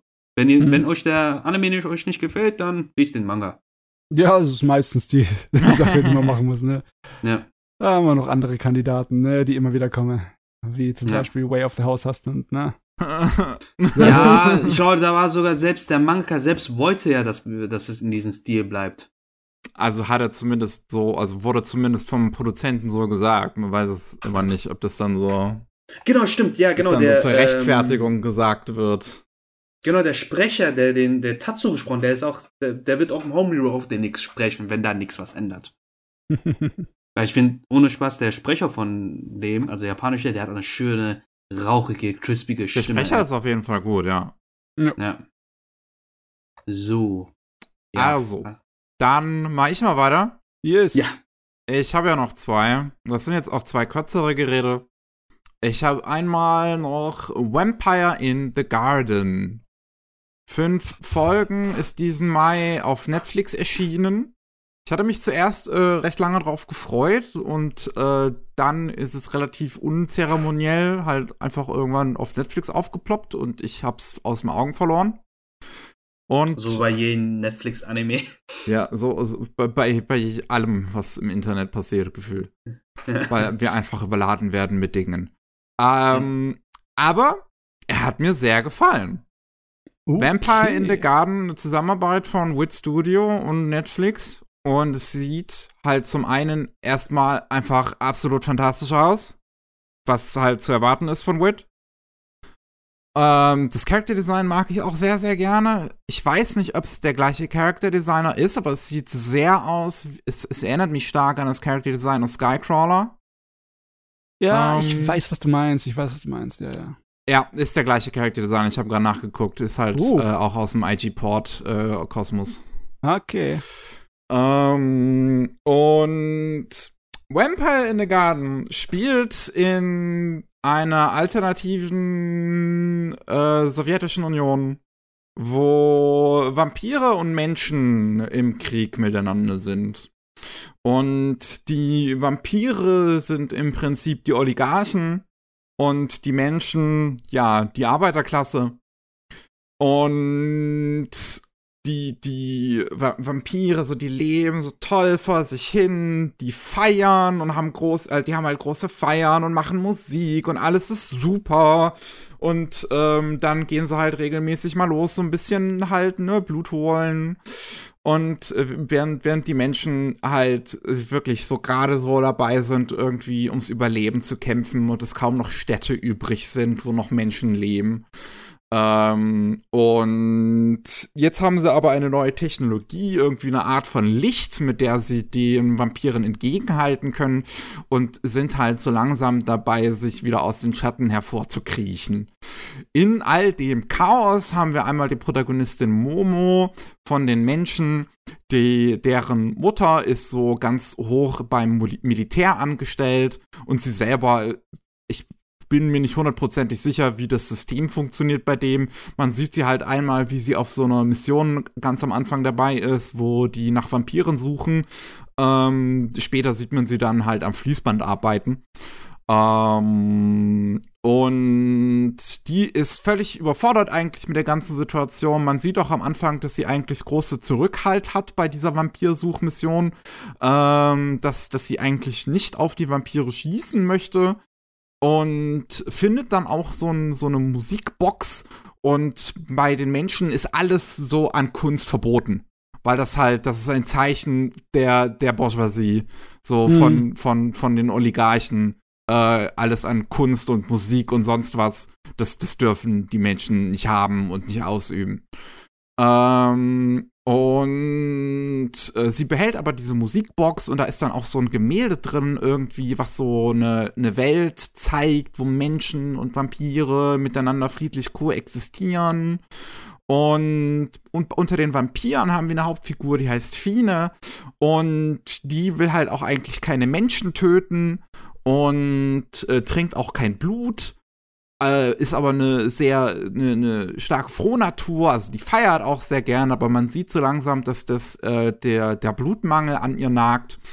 Und in einem großen Chaos, wo die Vampire einen Großangriff auf die Menschen starten, um diese letzte Bastion, die sich da aufgebaut haben, zu ruinieren, kommt es halt wirklich zu einer sehr chaotischen, hektischen Kriegssituation. Das ist wirklich super geil in Szene gesetzt. Auch die Musik dabei ist großartig, weil die auch sehr inspiriert ist von dieser Zeit und Epoche. Ähm, und da treffen sich dann Fine und Momo und danach entsteht fast schon so eine Art Road-Movie, wo die beiden unterwegs sind durch, ja, im Prinzip das, was von der Sowjetunion übrig ist. Und ähm, nach einem Ort suchen, wo sie friedlich leben können. Während sie halt verfolgt werden, sowohl von den Vampiren, weil Fine eine sehr hohe Stellung hat bei den Vampiren, wie auch von den Menschen, weil Momo ja, wie gesagt, die Tochter ist von einer, die eine sehr hohe Stellung hat beim Militär. Ja, also das sind ja fast schon die klassischen Roadmovie-Zutaten, ne? Eine Romeo und Julia-artige Situation, ne? Ja. Und das ist echt eine clevere Art und Weise, das in so eine Bühne zu setzen, ne? Von diesem fiktiven äh, Menschen- und Vampirstaat. Ja. Das ist also, schon geil. Ich finde es auch, es, es ist sehr eine sehr interessante Lösung so dafür gefunden, was für ein Szenario das Ganze spielt. So irgendwie, also das man, man, also es wird nie ins, äh, direkt gesagt, dass das jetzt die Sowjetunion ist, aber man sieht's halt an den AKs, man sieht's ähm, an den Hüten und äh, allgemein den Klamotten, aber auch an der Kunst, die die Vampire halt ausüben ähm, und und an dem Tanzen und den großen Seelen und alles ähm, und auch das, ich glaube wenn man mal so so äh, ähm, Schilder sieht und sowas, dass es dann da auf Russisch halt draufsteht. Ähm, und das, das, das, ich finde, das schafft es zum einen halt diese, diese, ja, Allegorie eigentlich ganz gut umzusetzen, so mit diesem Konflikt aus Vampiren und Menschen, Schrägstrich Arbeiterklasse gegen Bourgeoisie.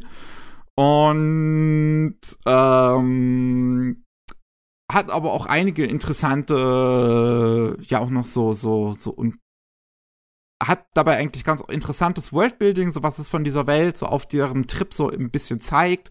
Die kommen dann später an so eine Stadt, die, wo ein Fluss dazwischen durchgeht. Auf der linken Seite wohnen die Vampire, auf der rechten Seite wohnen die Menschen. Aber da ist die Situation geflippt. Da sind die Menschen besser gestellt als die Vampire, weil die Menschen und Vampire ein Abkommen getroffen haben. Und da profitieren wirklich nur die reichesten Vampire eigentlich von dem Abkommen, während man dann selber sieht, dass dann da genug arme Vampire sind, denen es total dreckig geht und auf den Straßen leben, ähm, während es bei den Menschen besser geht, weil diese ganz reichen Vampire dann den Menschen das Geld geben, anstatt sich um ihre eigene Bevölkerung, also um ihre Vampire zu kümmern, äh, mhm, äh, um mhm. halt dann Menschen zu kaufen, die sie dann als Blutbeutel halt benutzen können. Ja, ja, clever. Clever gemacht, clever geschrieben. Ich sehe gerade, wenn ich da nachrecherchiere über das Gerät, jede einzelne Episode, es sind ja nur fünf, ne? Ja. Das ist ja so eine komplett äh, originale, eigenständige Geschichte. Ja. Wird vom selben Mann geschrieben und Regie geführt. Der Ryotaro Makihara. Ja. Das ist im Endeffekt größtenteils sein Projekt, so wie ich das sehe, ne? Ja. Mhm, vorher also, ja. Empire of Corpses gemacht bei Wit. Äh, was, glaube ich, der erste Film von Projekt Ito war. Und ähm, der war damals auch schon sehr gut in Szene gesetzt. Der war halt, ja, inhaltlich sehr schwach. Äh, was leider, wo die meisten Projekt Ito-Filme leider so ein bisschen drunter leiden irgendwie. Ähm, aber Vampire in the Garden, finde ich, ist inhaltlich, also der ist kurzweilig an sich, aber diese ganze Allegorie geht vollkommen auf und wird super clever umgesetzt.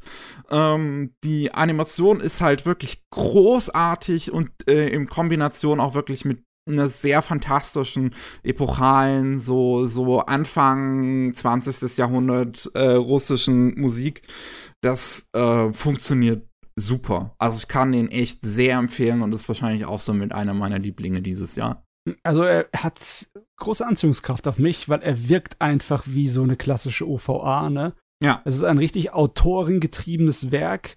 Es auf ist jeden. kurz und äh, wahrscheinlich wird da alles erzählt, was notwendig ist in diesen fünf Episoden. Absolut. Es ist ja äh, keinerlei ähm, standardmäßige äh, Anzahl von Episoden, sondern es ist einfach nur so, wie es die Story braucht. So viel erzählen wir und fertig dann, ne? Ja.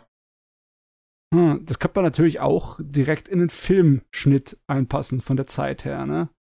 Könnte Würde man wahrscheinlich, ja. Ja. Eine coole Sache.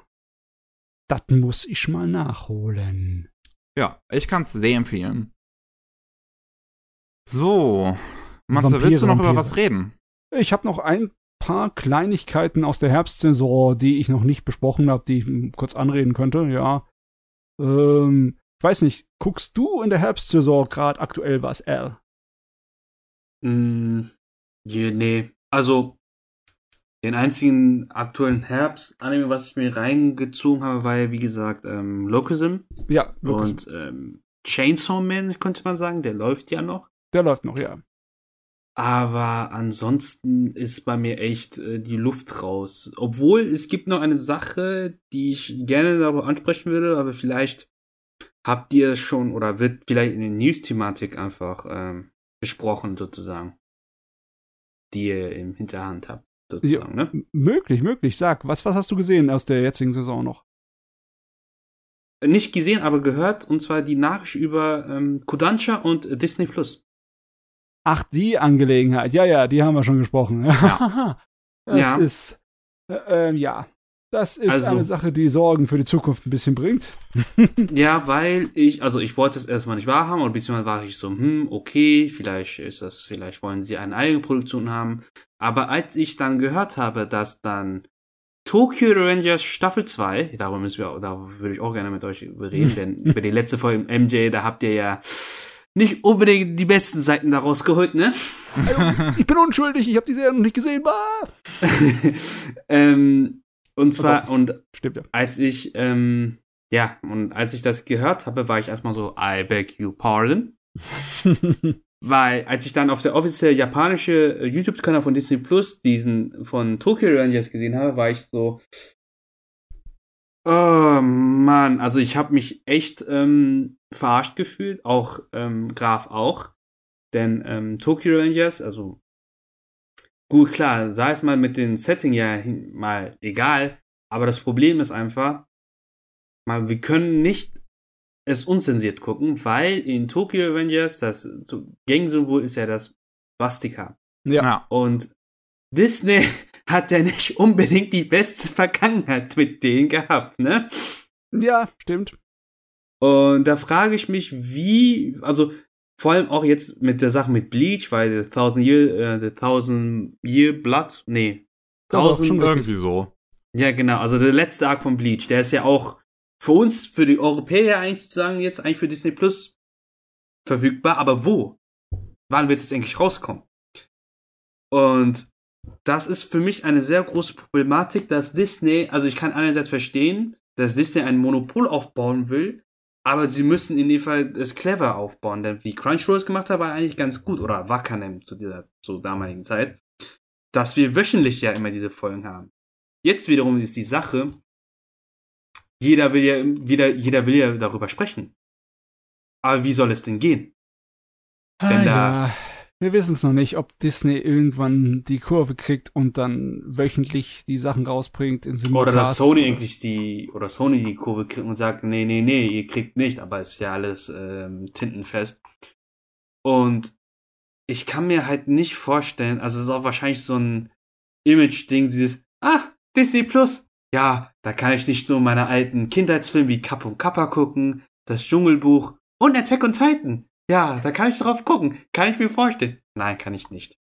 Äh, Das ist das Komische, gell? Disney scheint keinerlei äh, irgendwie Skrupel oder Zurückhaltung zu haben bei der Auswahl ihres Materials. Der ist egal, ob es erwachsen ist oder nicht. Hauptsache, Hauptsache. es bringt Ja. Geld. Genau, Hauptsache die Leute wollen es gucken. So Was war es ja bei Netflix ja. auch am Anfang. Ja. Ähm, ich glaube halt bei, bei Disney, entweder die Leute beschweren sich so genug, dass, es, dass wir es auch äh, in eine Si- Situation kommen, so wie bei Netflix, dass die auch anfangen, so zumindest ein paar Serien dann auch im Simulcast zu bringen. Oh, das müssen sie machen. Also, Äh, oder, ja, weiß ich auch nicht. Wir müssen, wir, ich, ich, ich bin mal gespannt jetzt, wie es es weitergeht. oder hat jemals Disney auf die ganzen Leute, auf, auf ihre Konsumenten gehört? Gab's irgendwas? Das Nee, ist halt ne? das Problem. Disney hat halt genug Grö äh, Größe, dass sie das überhaupt nicht müssen.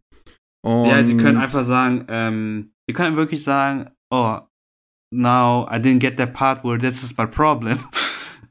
das können sie einfach leben. Ja. Und vor allem, ich meine mal, Crunchyroll hat ja eigentlich echt gut ja hingelegt mit den Anime. Also Crunchyroll ist ja sozusagen der Anime-Anbieter schlechthin. Ja. Das, und jetzt, und ich kann mir jetzt nicht vorstellen, dass wir jetzt bei denselben, gut, jetzt gibt es ja bei Disney Plus ja Stars, aber auch diese Überdossigkeit der ganzen Streaming-Anbieter geht mir sehr auf den Nerv. Und ich kann mir halt vorstellen, dass Leute wirklich einfach sagen, wir setzen nur Piratenhüte und gehen aufs See. Wenn ihr versteht, was ihr meint. Ja, ja, das, dasselbe Ding ist bei uns auch immer im Hinterkopf. Ne? Es ist generell so, dass äh, fehlende, äh, ja, Wettbewerb, fehlender Wettstreit ist immer schlecht. Also wir wollen keine großen monolithischen Monopolleute da haben, aber es konsolidiert, es, es ver- tut sich halt alles in diese einzelnen Blöcke zusammenwandeln. Ne? Wir haben den großen Sony-Block, den halt jetzt, was weiß ich, alles schon gehört. Und dann äh, Netflix und Disney. Ich meine, gibt's noch irgendwelche anderen großen Mitspieler? Ich meine, Amazon hat noch ein paar Sachen, aber manchmal, ja. Ja, Ja. ich, das Geilste ist, ich vergesse immer wieder, dass ich immer, immer so ein Prime äh, sagen kann, ach ja, stimmt, ich kann jetzt Serie gucken. oh Mann. Also das Einzige, was ich von Amazon gerne gucke, ist The Boys. okay, Aber die Boys. Ja, die Boys sind gut. Ja, The Boys ist wirklich sehr gut. Das hat mich wirklich ein Herz geschlossen. Aber jetzt so Anime-Technik ist äh, Amazon echt lau. Also da, sie haben nur, überwiegend nur Filme als Anime, also Anime-Filme haben sie nur zu, äh, verfügbar. Serien ist da ein bisschen schwierig. Na gut, das ist dann wiederum eine andere Thematik, aber ja, das ist halt so, was mich ein bisschen, oder die letzten Tage mich irgendwie, mich aufgeregt hat, dass wirklich, ähm, Serien wie Attack on Titan, Tokyo Revengers, Vinland Saga, ja, wo auch Fiedler Saga, ich krieg Hals, ey. Mann, Wo- ey. Was soll denn wo, das? Disney. Wo, ja, wo ich jetzt sagen, sagen muss, also ich habe wirklich fast alle Streaming-Anbieter, aber ausgerechnet Disney Plus, wo ich keinen nennenswerten Grund haben soll, damals jetzt Disney Plus zu holen. Ich meine, gut, du kannst dir vielleicht die alten Disney-Filme und Serien gucken aus Kindheit und Nostalgie oder wenn da Neuauflagen sind, aber dafür hole ich mir kein Abo-Modell. Ja, Aber du, ganz jetzt, ehrlich.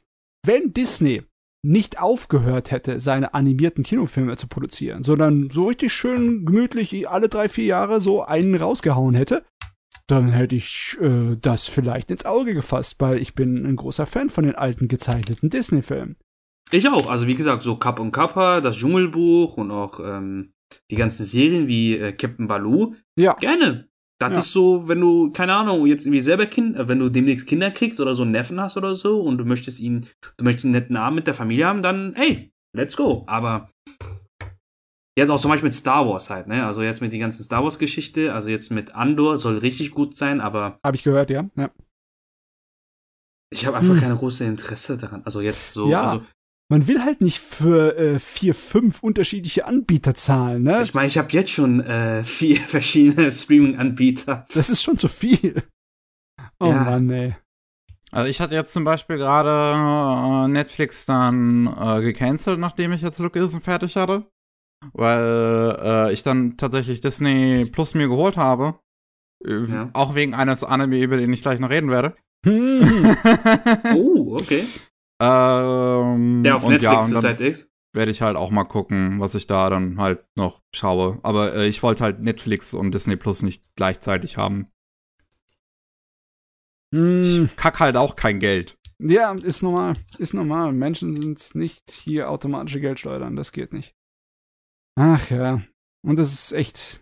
Was soll man machen? Man muss sich irgendwie anpassen. Beziehungsweise man muss eigentlich stunk machen.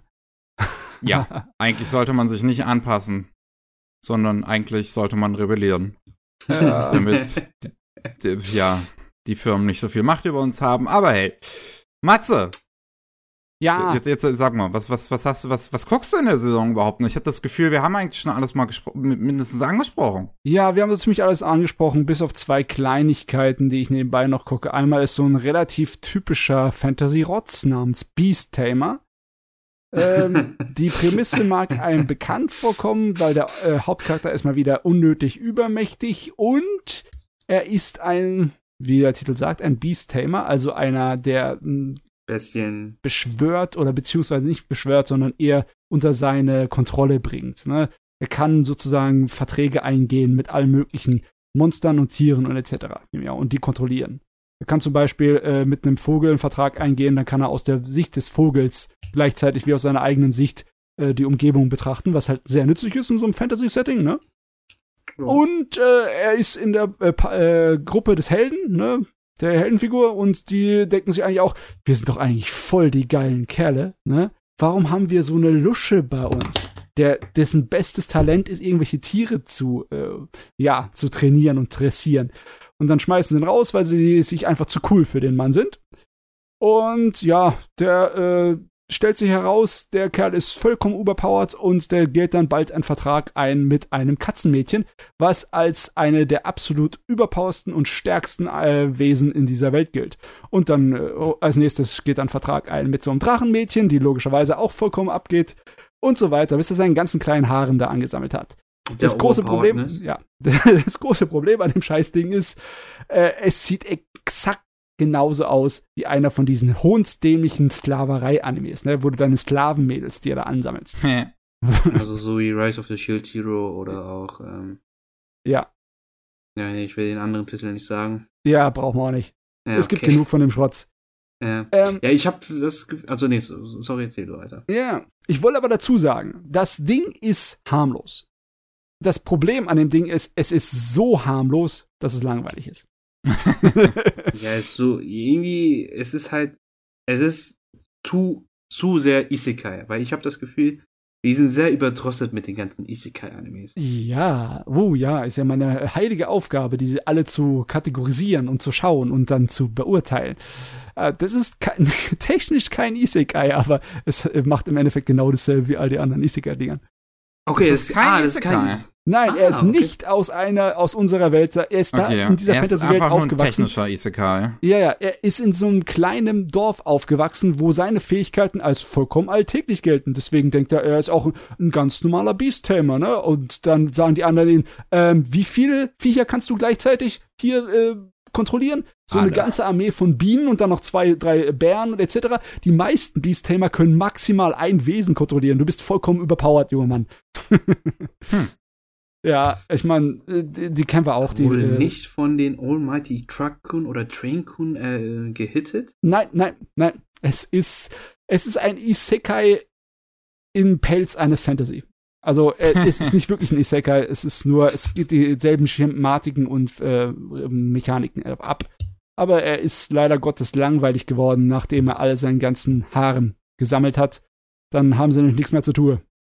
Ja, Ja, schade. Irgendwie schade. Also Ja. ich muss wirklich. Irgendwie, der hat nach einer Zeit hat auch diese Art von Genre echt seinen Reiz verloren. Ich meine mal, der Sly-Anime, der war mal, der war mal okay, der war mal gut. Dann vielleicht, vielleicht, so, der einzige Dealbreaker war zu dieser Zeit vielleicht ähm, Shield Hero. Der Ah, Shield Hero habe ich aber von Anfang an meine Probleme mit gehabt. du, Ja. sorry. ich kann den Hauptcharakter nicht leiden. Ja, das kann ich. Man muss nicht den Hauptcharakter leihen, weil man in dem Fall schon die anderen Charaktere schon hassen lernt. Also da ist es erstmal so, okay, wer ist noch, wer ist. Da muss man einfach zwischen Pest und Cholera einfach äh, und, äh, Genau, genau, genau. Das ist das äh, weniger beschissene Übel. Genau, und ähm, das ist halt die Sache. Und das Problem, was ich immer habe, bei dieser Art von Anime, warum müssen die Titel so arschlang sein? Oh ja, du frag mich nicht. Das ist, ich weiß warum. Ich weiß, dass es diese verdammte eine Webseite ist, ne, wo äh, von ja Amateuren hochgeladene kleine Romane, Webromane groß werden. Light ne? Ja. Und logisch, es ist einfach nur so, dass der Suchalgorithmus auf der Seite das bevorzugt, wenn du lange Titel hast, wo viele äh, Stichwörter drin sind und im Endeffekt, dass egal was du suchst, dass diese Phrasen dann rauskommen und dass es einfach zu finden ist. Deswegen sind es alles immer so ewig lange Titel, aber ich hasse sie. Ich finde es so schön, dass bei der Serie es im Englischen einfach nur als Beast-Tamer bezeichnet wird. Ne? Ja, das ist halt, das ist okay, das ist dann einfach. Aber jetzt kommen wir jetzt mit dem Anime halt an mit den The World's Finest Assassin got reincarnated in the uh, World of Truquette. Und ich denke mir so, Bitte, was? Warum könnt ihr nicht einfach World's Finest Assassin einfach nicht theben? Wie genau, schwer ist genau.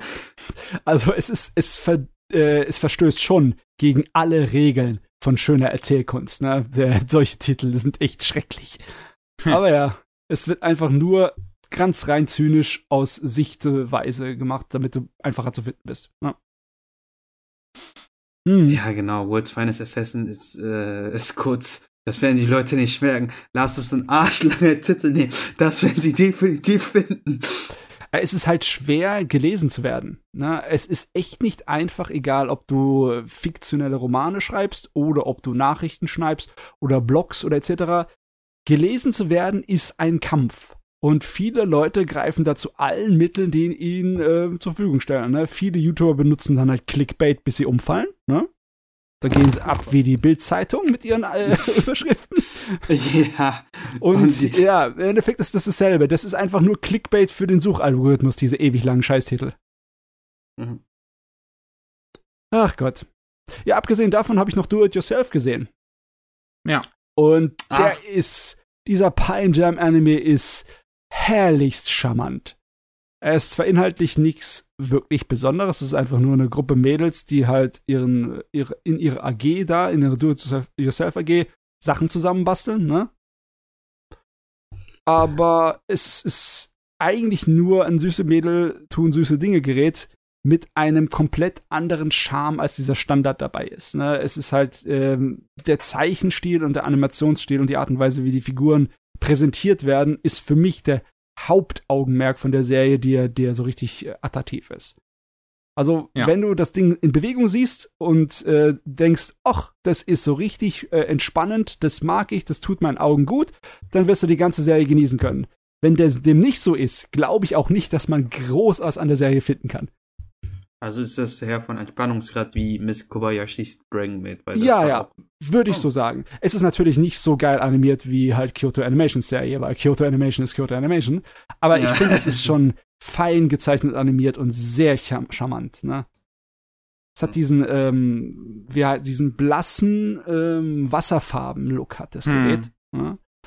Und viele der Figuren haben auch diese Mehrton-Haarfarben. Weißt du, dass die Haare, die im, im Schatten sind, irgendwie eine andere Farbe bekommen, was vollkommen irrealistisch ist, aber sehr, sehr spaßig. Und äh, ja, es ist eine ganz, ganz charmante, ganz nette Serie, aber sie ist sowas von belanglos. Das heißt, wenn du dich nicht mit der Optik und der Machart gleich äh, hier so verlieben kannst, würde ich sie auch nicht empfehlen. Also, das ist einfach da. Das ist eine Serie, wo du nur einen Trailer oder zwei gucken musst und weißt du, ob du so guckst oder nicht. Also, so wie du es mir äh, beschrieben hast, ist das halt wirklich so mein typisches äh, Spektrum von Slice of Life. Einfach so ein Anime, ja. wo du abschalten kannst und einfach die belanglosen Dinge, die sie einfach machen, einfach, einfach über dir geht. Nicht, weil es scheiße nicht von übergehen, sondern einfach, die du einfach so ein, nach einem harten Arbeitstag einfach gucken könntest. Genau, genau. Weil wenn du selber so ein Do-it-yourself-Kerl bist, ne, der gerne Sachen zusammenbastelt, da findest du auch nicht allzu viel hier drin. Das ist alles simple Sachen, die die machen sehr simple. Das ist zwar schön kreativ und nett, aber es ist nicht so, dass es übersprudelt vor Leidenschaft für das Thema. Das also ist auch nicht, nicht der Fokus. Dr. Stone, wo, wo Nein, man richtig ja. abgeht. ja, ja, ja. Was? Sie haben jetzt ein Handy gebaut. so ist es definitiv nicht. Oder so Sachen wie halt die äh, Shirobako oder Pompo the Cinephile, wo es halt um die kreativen Leidenschaften vom Film und Anime machen geht. Ja. So ist das hier auch nicht. Das hat einfach nicht so einen Fokus, das ist nur der Aufreißer. Das, äh, was die Mädels machen, ist ja einfach ihre AG und fertig. Okay. Ja. ja. Aber trotzdem, ich bin Pine Jam dankbar, dass sie dieses Ding rausgebracht haben, weil das ist mein Entspannungsanime für diese Saison.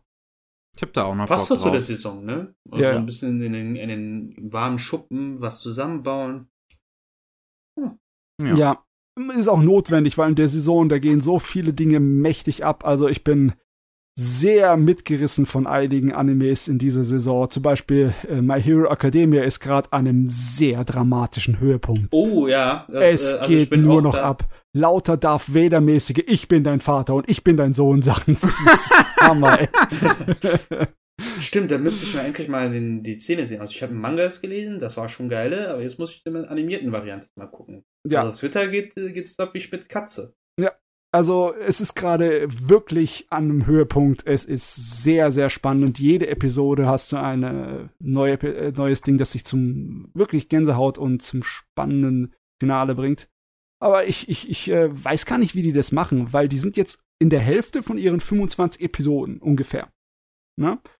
Und es fühlt sich jetzt schon an, als wäre, ähm, bumm, das, äh, der Höhepunkt genau. schon überschnitten.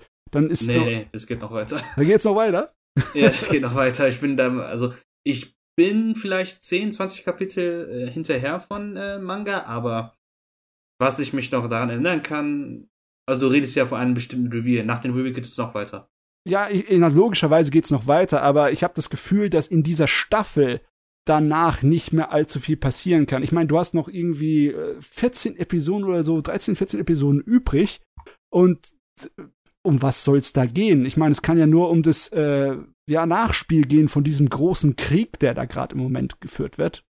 Und das wirkt irgendwie komisch, weißt du, wenn der Höhepunkt in der Mitte der Serie ist und dann flacht's wieder ab, um wieder Spannung aufzubauen bis zur nächsten Konfrontation. Frage ich mich, wie diese, äh, diese Staffel endet. Das kann ich mir gar nicht vorstellen. Ja, also es ist ein Nachspiel. Also was ich mich erinnern kann im Manga halt, also es gab ja diesen Aftermath von diesem Krieg aber auch der war sehr gut äh, inszenatorisch dargestellt. Mm, okay. Und ähm, ich glaube, du wirst auch, also die Anime-Watcher werden auch da ihren Spaß haben oder ihren Aha-Moment oder diesen Momenten dann haben, kriegen. Also da bin ich auch mal mega gespannt. Ah ja, also, bisher hat mich äh, My Hero Academia immer äh, wirklich zufriedengestellt. Hm? Das ist. Ja. Hast du so ab und zu mal auch deine Probleme mit dem Gerät? Ich? Ja. Oder äh, bist du auch so hier einer, der Akademia hier feiert und fertig? Äh, My Hero, es gab so Abschnitte, also besonders, ich weiß, es geht um eine Schule, aber es gab manche Abschnitte, wenn es um eine Schule geht, fand ich langweilig. Aber es gab vielleicht coole Momente, wie zum Beispiel äh, das Szene, wo Deko wirklich die das sogenannte Black Whip äh, dann wieder ähm, Zugang bekommen hat, war cool. Und auch allgemein auch diese ähm, Geschichte mit Shigaraki fand ich ja sehr gut erzählt. Also es hatte seine Momente. Aber was mich ein bisschen eher aufregt, ist eher zum Beispiel Charakter wie ähm, Bakugo. Du magst Bakugo nicht, unseren, unseren Vegeta-Charakter. nee, das ist. Der ist so ein Schreihals. Und also, ich, ich kann, ich, also klar, man braucht ja immer bei schon immer so einen Vegeta, immer einen, der dich immer in die ähm, Ecke zu sagen, dich, also beziehungsweise der dich immer motiviert oder man sagt, ich bin die Nummer eins. Ja, ja. Aber er hat nicht für mich nicht diesen Charme. Der ist einfach nur, ja gut, Bakugo ist Bakugo, weil er halt talentiert, er ist halt talentiert. All, was er macht. Und hat so versteckte Talente. Und das, da finde ich in dem Fall Shoto in dem Fall besser. Aufgrund, ja, ist schon ein interessanterer Charakter. Er ist für mich ein viel besserer Rivale, weil er hat halt einen sehr verständnisvolleren Ver ähm, Vergangenheit, also so einen viel verständnisvolleren Charakter halt. Und da habe ich, ich habe eher das Gefühl, die sind eher die besten, eher besseren Rivalen, weil Deko und Shoto haben völlig andere Kindheit gehabt, aber beide jeder Hinsicht ein bisschen beschissen gehabt. Er schon von Geburt an keine Fähigkeit. Er von seinem Vater ganz Zeit gezwungen, diese Fähigkeit zu kontrollieren das gibt mir was. Während Bakugo ja, ja, wirklich ja. so, ey, ich bin gesegnet, ich bin der Allergrößte. So fehlt noch, dass er jetzt sagt, ich bin der allergrößte Saiyajin. no front, also Vegeta ist für mich, Vegeta ist für mich besser für mich als Goku. Ihr könnt mich da draußen da kämpfen, finde meiner Meinung nach. Aber das ist schon zu viel. Das ist halt wirklich. Während Obelix in äh, Trank voller, in einen Topf voller Trank reingefallen ist, ist äh, Bakugo in einen äh, Topf voller Stolz-Elixier reingefallen. äh, Miki, Miki, du hältst dich ja fern von My Hero Academia, gell? Das ja. ist ja so eher so dicht verschlossenes Buch. Aber ich muss dir sagen, in dieser verdammten Staffel hat sich herausgestellt, dass der eigentliche Fokus, das eigentliche Problem hinter dem Ganzen, was da, da passiert ist, ein richtig, richtig hässliches Familiendrama ist das Wie? all die äh, Bösewichte und äh, Helden da verbindet.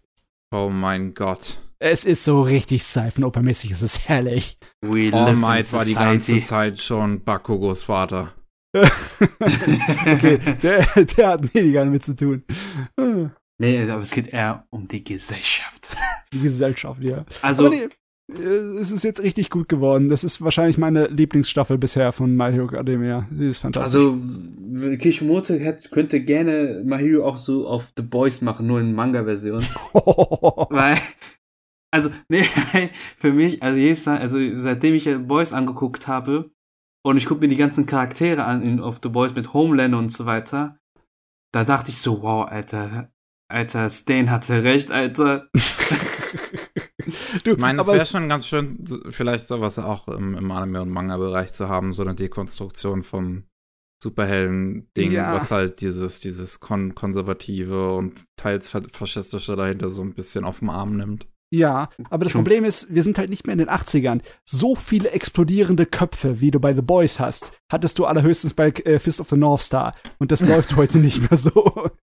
Obwohl, Nee, aber ich diese- sag das, aber Chainsaw Man ist genauso erwachsen und brutal. Ne? Äh, Chainsaw Man, ey, das, das, du hinterfragst alles in dem Fall. Also, es ist halt, du- es gibt Momente, wo du dir wirklich echt in den Kopf packst und denkst dir, was habe ich da gesehen? ja gut, Ja. bei, bei diversen anderen, jetzt bei My Hero auch.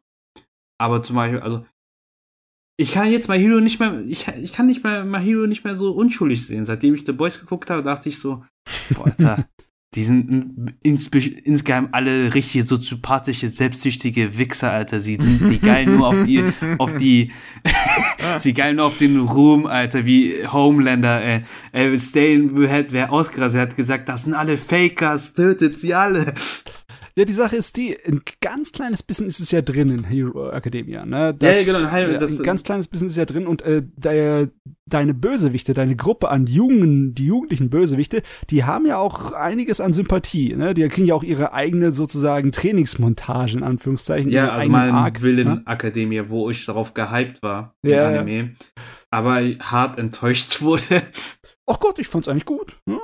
Obwohl, ich Ja. habe den Manga davor nicht gekannt, ne? Ja, äh, als Manga-Leser war ich so, hm. Na jo. Das ist etwas für später. Da freue ich mich auf irgendwann mal auch den Manga ein bisschen zu lesen. Aber ja. Ja. da kann man ja warten. Das wird ja bald zu Ende gehen. Das ist das Schöne. Ja, ich hatte irgendwie die ganze Zeit das Gefühl, so, so langsam muss es doch enden. Und dann höre ich vor meinem Kollegen, nee, das ist noch nicht zu Ende. Ich so, hä? Äh, Ich habe das, weil ich immer das Gefühl habe, im Manga ist das vorletzte tolle Endgame-Modus. Mhm. Aber ist nicht. Apropos Endgame. Ähm, vor. Marvel? Nee. äh, und zwar äh, vor letzten Monat ist nämlich der Manga von Tokyo Rangers äh, beendet worden. Ui. Ja. Und ich weiß ja genau, dass ihr MJ, bei MJs Folge ja nicht unbedingt erfreut darüber wart. Und ich will, und ich als Fan von des Werkes von Ken Valkyrie möchte es gerne genauer wissen, was hat euch, also klar, ihr habt da natürlich positive Dinge euch gefallen, aber was genau hat euch nicht in Tokyo Avenger euch gefallen? Ähm, ich hatte das Problem, dass ich am Anfang äh, gleich abgeschreckt wurde, weil ich nicht so auf die Charaktere gestanden habe, die Hauptcharaktere. Ne? Das, ähm, ja, das ist, war der einzige Grund. Es war einfach nur eine äh, Magengrubenreaktion. Und ich habe auch nicht mehr geguckt als die ersten zwei Episoden. Dann habe ich äh, fallen lassen. Ist nicht so, dass ich die Serie nicht mag. Ich weiß einfach nicht viel von ihr. Vertrau mir, Matze. So, Tokyo es wird dir gefallen, weil für mich, klar, der Protagonist Takemichi, er macht dumme Entscheidungen. Es wird nicht seine erste sein, es wird auch nicht seine letzte sein. Aber er hat wieder für mich, das ist wirklich wahrscheinlich so mein Guilty Pleasure oder mein Ding, damit du mich verkaufen, damit du mir es abkaufen kannst. Er hat diese Zero-to-Hero-Prinzip. Nicht, er wird nicht krass overpowered, aber man sieht einfach nach und nach eine Entwicklung bei diesem, bei diesem Charakter. Ich weiß Und- jetzt gar nicht mehr. Also, was, was, was mich dann gestört hatte, dass man die eigentlich in dem Anime erstmal noch nicht gesehen hatte. Weil du hast diesen ersten Arc, den fand ich eigentlich noch ganz okay. Ähm, da ist es auch schon wieder zu lange her, dass ich dir jetzt da genau sagen könnte, was mich gestört hat. Aber ich weiß, was mich halt am zweiten Arc dann gestört hatte, ist, dass diese Entwicklung ei- eigentlich, die man am Ende vom ersten Arc gesehen hatte, komplett wieder verschwunden ist. Dass dieses, oh, er traut sich jetzt doch mal irgendwie Fresse aufzumachen, dass man das im zweiten Arc dann wieder gar nicht mehr sieht und er halt wirklich diesen ganzen Kampf da auf der Müllhalde war das, glaube ich, Ja. im Prinzip nur an der Seite steht. Ja, also wie gesagt, bei ihm, also bei, bei den Charakter dauert das halt. Er ist nicht wirklich wie ein typischer Shonen-Hit, dass er irgendwie sagt, yo, jetzt habe ich eine Technik, mit dem ich jetzt jeden äh, zerpflücken kann, so aller Ichigo mit Getsuga Tensho. Sondern bei ihm ist das wirklich eher so Schritt für Schritt. Also, ähm, wenn er zum Beispiel einen Schritt macht, du musst einen Schritt auch wieder zurücksetzen. Und Oh das Mann, mag ey. ich. Ja, Aber- und ich kann dir sagen, wenn Staffel 2 rauskommt, der Christmas Battle Arc, er wird die ganzen Hatern, die werden dann still sein. Also alle, also sehr viele Manga-Leser aus Reddit, darunter auch ich, sagen, Black Dragon Arc ist neben den, ähm, was war das denn? Valhalla Arc einer der besten Arcs von Tokyo Revengers. Die Sache ist die, ne, das ist nicht einfach für jemanden, der da nicht drin ist, äh, zu akzeptieren, dass 24 Episoden lang äh, noch richtig, richtig was abgeht mit dem Hauptcharakter und dass man noch Ja. länger warten muss. Ne? Das Ja, ist schon ein dickes Stück. Ja, ich kann da verstehen, wenn man da nicht warm wird, bei 24 Folgen und man sieht keine richtige Entwicklung, da verstehe ich das. Bei mir ist, ich glaube, bei mir war einfach wirklich, weil ich halt so eine große Interesse an diese ganzen Gang-Thematik, beziehungsweise für mich war es halt neu, dass ich halt ein Werk sehe, wo man wirklich richtig mit dieser ganzen Gang-Thematik da befasst, weil davor hat man Animes ja nicht so, oder das war nur nebenbei, aber man hat es nicht genauer erläutert oder so. Ja, ja, das ähm, ist halt ein Manga-Genre, das früher sehr beliebt war. Und da habe ich auch einige von gelesen. Deswegen, das Problem ist für mich, ich kenne den Scheiß schon, ne? Da musst du mich mit was anderem anlocken. Beziehungsweise du kannst nicht, dass ein Hauptcharakter eigentlich von Anfang an ein Lappen war, sondern du kannst sie nur, wenn sie richtig brutal stark sind, wie bei Crow. ja, okay. Ähm, das stimmt allerdings schon. Die meisten äh, Charaktere in solchen Dingern haben von Anfang an sich prügeln können. Egal, ob es so, so eher auf Komödie getrimmt war, wie Shonen Junai Gumi oder sowas. Ne? Also der, der Vorgänger von äh, Great Teacher Osika, Onizuka. Das war ja Onizuka, auch ja. Das war auch so ein Ding.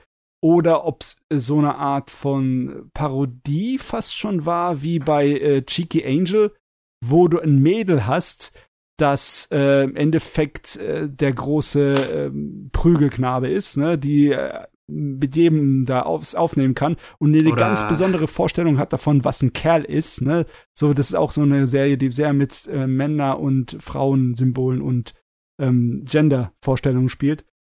Ja, Da dachte ich eher an den ähm, Werk, was ihr mal besprochen habt, irgendwie Holy Shit, Magical Girl, Holy Shit. Ah, Das Ding, das wir letztes Mal da hatten, ne, das habe Ja. ich noch nicht gelesen. Das äh, hat uns eigentlich nur äh, der gute Don, ja. Don Stylo vorgestellt. Ne?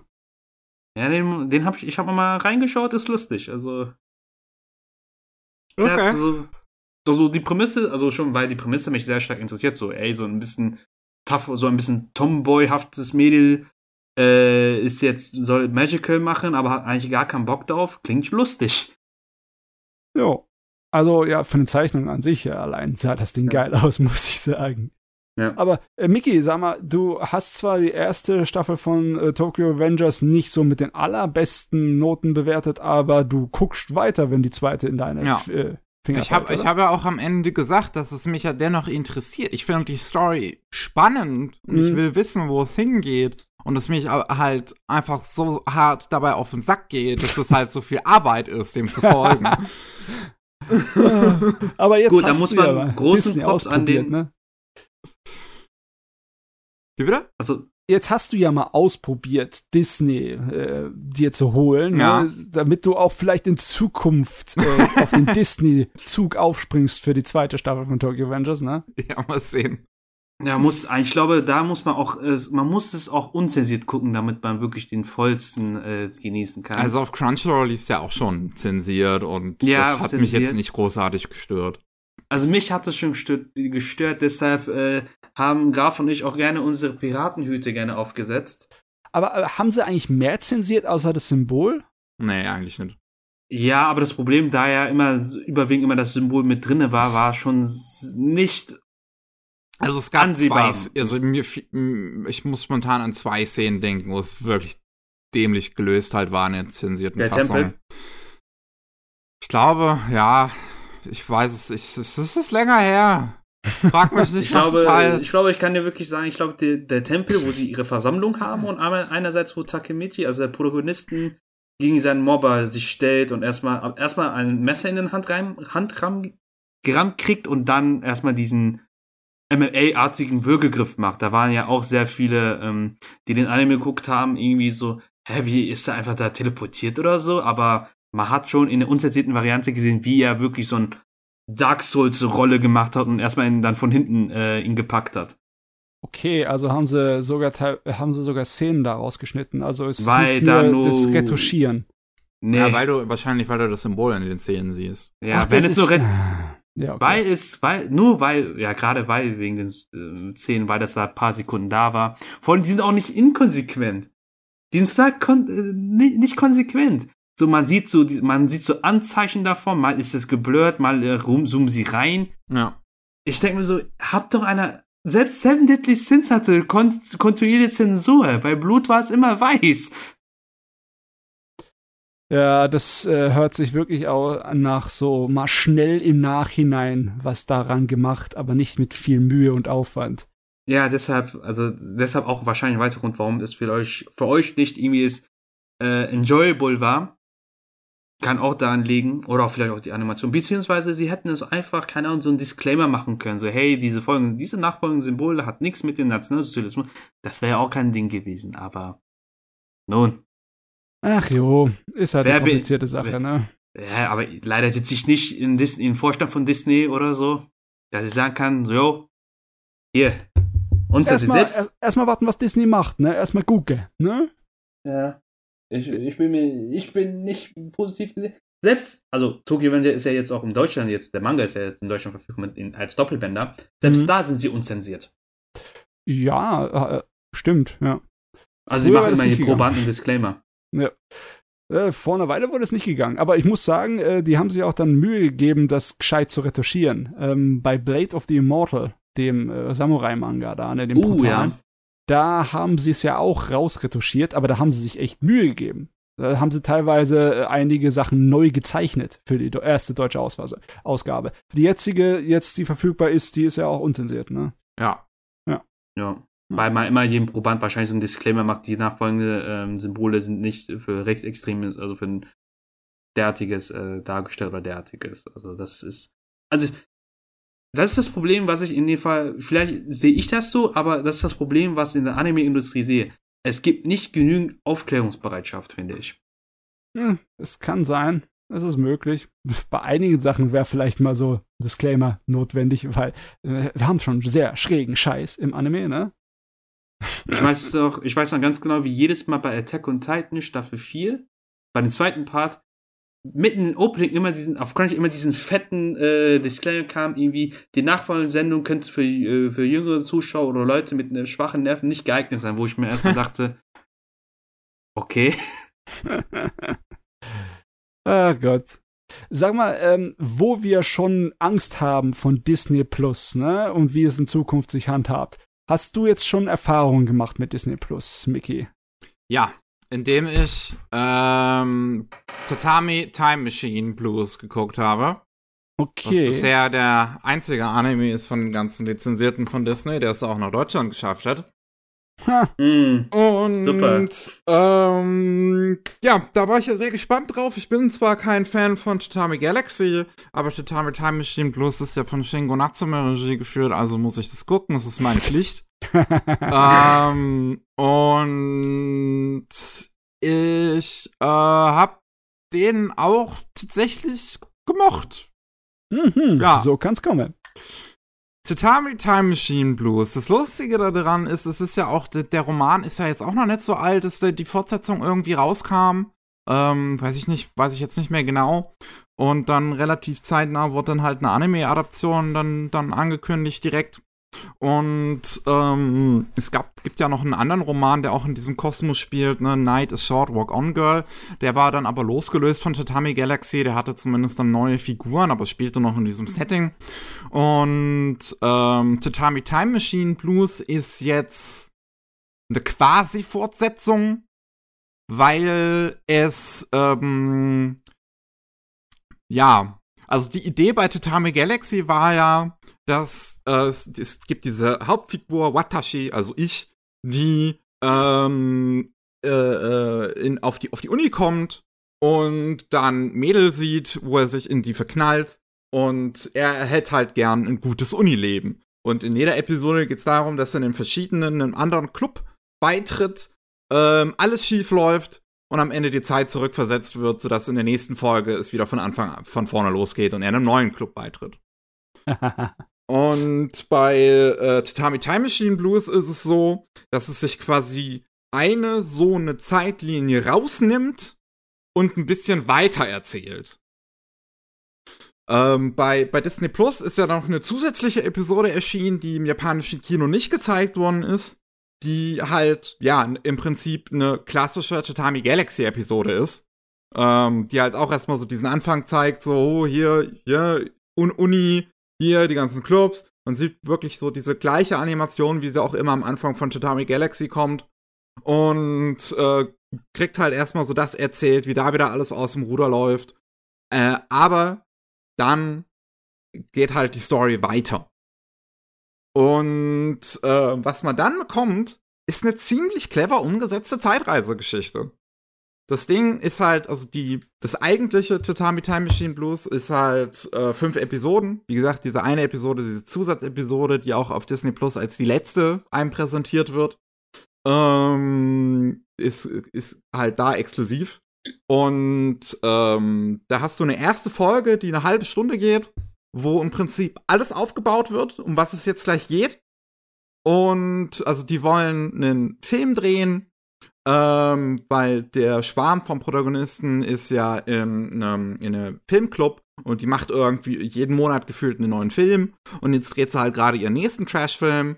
Und das bei dem Protagonisten, bei dem seiner äh, äh, äh, Jugendherberge oder bei, nicht Jugendherberge, halt bei seinem, seinem, seinem Studentenwohnheim ähm, im, im Garten. Und ähm, das, äh, ja, auch irgendwie so, so, so komischer Samurai-Zeitreisefilm.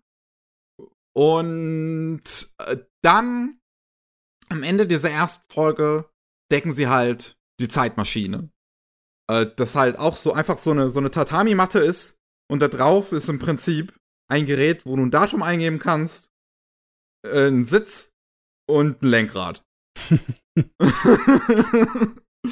und danach spielt, also erklärt sich im Prinzip durch diese Zeitreisen alles, was du in der ersten Folge gesehen hast. Weil das halt so einen schönen Loop erzählt. Ah, wo alles wieder auf den Anfang zurückkommen muss. Wo die Figuren merken, Zeitreisen, vielleicht nicht so gute Idee, weil wir das ganze Raum-Zeitkontinuum auseinanderbrechen könnten. Ähm, und dann halt wieder versuchen müssen, alles auf Anfang zu bringen. Und sich dann aber halt dadurch herausstellt überhaupt, dass das, was man in der ersten Folge gesehen hat, eigentlich die Ergebnisse sind von diesen Versuchen, alles wieder von vorne auf vorne zu bringen. Ja, ja, ja, ja. Das ist schon immer sehr spaßig, sowas, so eine Zeitreisen. Einfach für die Erzählstruktur macht das immer, ist es wunderbar wirken. Ja, das und ist sehr geil. Ich finde wirklich bei Tatami Time Machine Blues ist es großartig geschrieben. Es macht super viel Spaß, dem Ganzen zu folgen. Ähm, und das ist halt, es ist so, so dadurch ähm, ist ein Problem schon mal weg, was ich mit Tatami Galaxy hatte, dieses ganze Thematik von wegen halt in die Universität kommen, so äh, sexuelle Kontakte, erste sexuelle Kontakte und sowas. Und es, es geht so ein bisschen halt im Prinzip um das Erwachsenwerden, halt der nächste Schritt davon, was halt nach der Highschool kommt. Und ich kann da nichts wirklich anfangen, weil ich auch einfach in meinem eigenen Leben keinen klassischen Weg nach der Schule gegangen bin.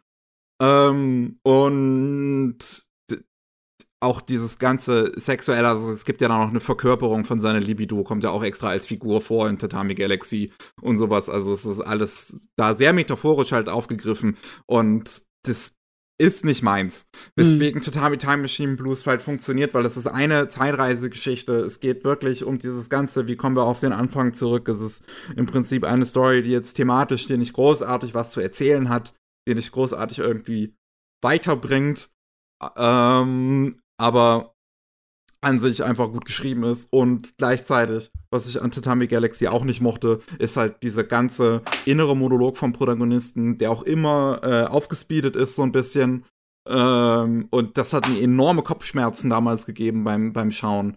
Das hast du immer noch so ein bisschen in Tatami Time Machine Blues, aber bei weitem nicht mehr in so langen Strecken und so häufig wie Tatami Galaxy. Hier Ja, geht's ja. viel eher um tatsächlich die Geschichte, die auch so passiert und nicht um das Innenleben vom Protagonisten. Ah ja, ich verstehe jetzt schon genau, was der, ähm, ja, das äh, Attraktive an der Serie ist, weil im Endeffekt hat sie in der zweiten Staffel sich etwas vereinfacht. Da hat sich auf was Simpleres besinnt, Ja. hat nicht so versucht, äh, in alle Höhen zu greifen. Weil äh, Tatami Time Machine, also die gilt ja schon so ein bisschen als so gehobenere Unterhaltung Tatami Galaxy, ne? Ja. Und das hat jetzt, ja, also ist eigentlich fast schon gut, dass ein bisschen Abwechslung dabei ist. Weil man braucht nicht immer dasselbe. Wir stellen mir vor, das wäre eine einfach direkte Fortsetzung mit mehr Stories in demselben Stil. Ja. Aber, aber ähm, die Frage, die sich mir aufträgt, ist Disney Plus. Ähm, hast du irgendetwas bemerkt oder hat es einfach so funktioniert? Ich meine, wir haben schon einige Sachen erlebt beim Stream von Anime, dass mal ab und zu mal die Bitrate gestorben ist oder dass sonst wie die, die, die, die Qualität Oder von der Kompression nicht Internet gut war. gestorben ist. Ne? Ja, ja. Crunchyroll war keine Attack on Titan. Hm? Auchi Bauchi, ja. Äh, ist nichts passiert, oder? Nö, ich hatte keine Probleme weiter. Also, ähm, einfach, ich halt nach Tatami Time Machine Blues gesucht. Es wurde mir vorgeschlagen, ich habe A gedrückt. Die Untertitel waren voreingestellt, ein bisschen klein, aber man kann da auch äh, einige Einstellungen vornehmen. Ähm, Also habe ich es dann halt ein bisschen größer gemacht und alles supidubi. ja. Gab's Auch Bildqualität, auch alles top, alles kein Problem. Gab's den schon mit Synchro oder nee, noch nicht, oder? Ähm, nee, noch keine Synchro, nee. ist noch Okay, dann verstehe ich immer noch nicht, warum Bleach immer noch nicht hochgeladen wird, weil wäre es wieder wie bei Netflix, wenn es heißen würde, ja, wir müssen erstmal die Serie komplett in verschiedenen Sprachen und synchronisieren, hätte ich, dann habe ich gesagt, okay, gar kein Problem. Da kriege ich wenigstens nicht nur alle Folgen ja nachhinein geschmissen, sondern auch synchronisiert. Warum nicht bei Bleach? Mit Disney. Warum Ja. nicht, ja? Weil. Man merkt, ich bin kein Riesenfan von Disney Plus. Ja, es ist halt immer noch, es ist ein mieses Ding, das da einfach reingrätscht und sich den Anime und dann den Anime und dann den Anime wegschnappt. Also alle Kodansha, weil Disney und Kodansha ja immer seit Jahren immer kooperiert haben, wo ich mir denke, ah ja, cool. Aber was mit den ganzen Animes, die vorher schon auf Kodansha, von Kodansha auf den äh, Anime äh, vorher liefen? Das ist mir völlig wurscht. Äh, das ist eine gute Frage. Wie deren Vertrag ausgearbeitet ist, wissen wir halt nicht in, genau im Detail, ne? Werden die auch Weil- wahrscheinlich nicht einfach so raussagen. Da hoffe ich, dass Disney, falls, falls der letzte Teil, Part 3 von Attack on Titan, sehr viel Geld in den Serverbetrieben gesteckt haben, denn es ist nicht so, dass hätte Attack on Titan, keine Ahnung, zweimal die Server der jeweiligen Seiten, die sie gestreamt haben, gebrochen haben, ne? Nee, nee. Es ist auch eine Frage, ne? Wie die Infrastruktur da sich aufhält. Aber ich weiß auch nicht, wie die Benutzerzahlen im Moment sind. Wie erfolgreich Disney Plus ist. Das müsste ich mal nachrecherchieren. Na? Also ich glaube, es ist schon erfolgreich, dass sie immer noch Programme im Nachhinein schmeißen und teure Produktionen wie ja, welche 20 tausende Millionen Marvel und Star Wars Serien haben. Ja, hier würde es Andor ja- meinen. Aber Disney hat so viel Geld, die können auch sagen, wir produzieren erstmal, wir gucken erst gar nicht auf Verlust und Gewinn, sondern wir füllen das Ding einfach mal auf. Von oben Mit ihren unten. eigenen, ja, warum Ja. nicht? Weil Net, gut, okay, du wolltest sagen, Netflix hat das auch gemacht, aber sie- Netflix hat auch erstmal, bevor sie eigene Animes produzieren, auch erstmal Klassiker wie Full Metal Alchemist Brotherhood oder auch äh, Cowboy Bebop erstmal gestreamt und dann erstmal Produkt in die Produktion investiert. Ja, ja, aber ja, man muss auch sagen, bei Netflix war es eine andere Situation. Ist ja zu einem anderen Zeitpunkt ist das Ding groß geworden. Jetzt ist die Streaming-Landschaft leider ja Gottes anders. Also vieles hat sich auch nicht so zum Besten entwickelt. ja. Aber hey, ja, irgendwie, irgendwie müssen wir mit dem Scheiß zurechtkommen. Ja.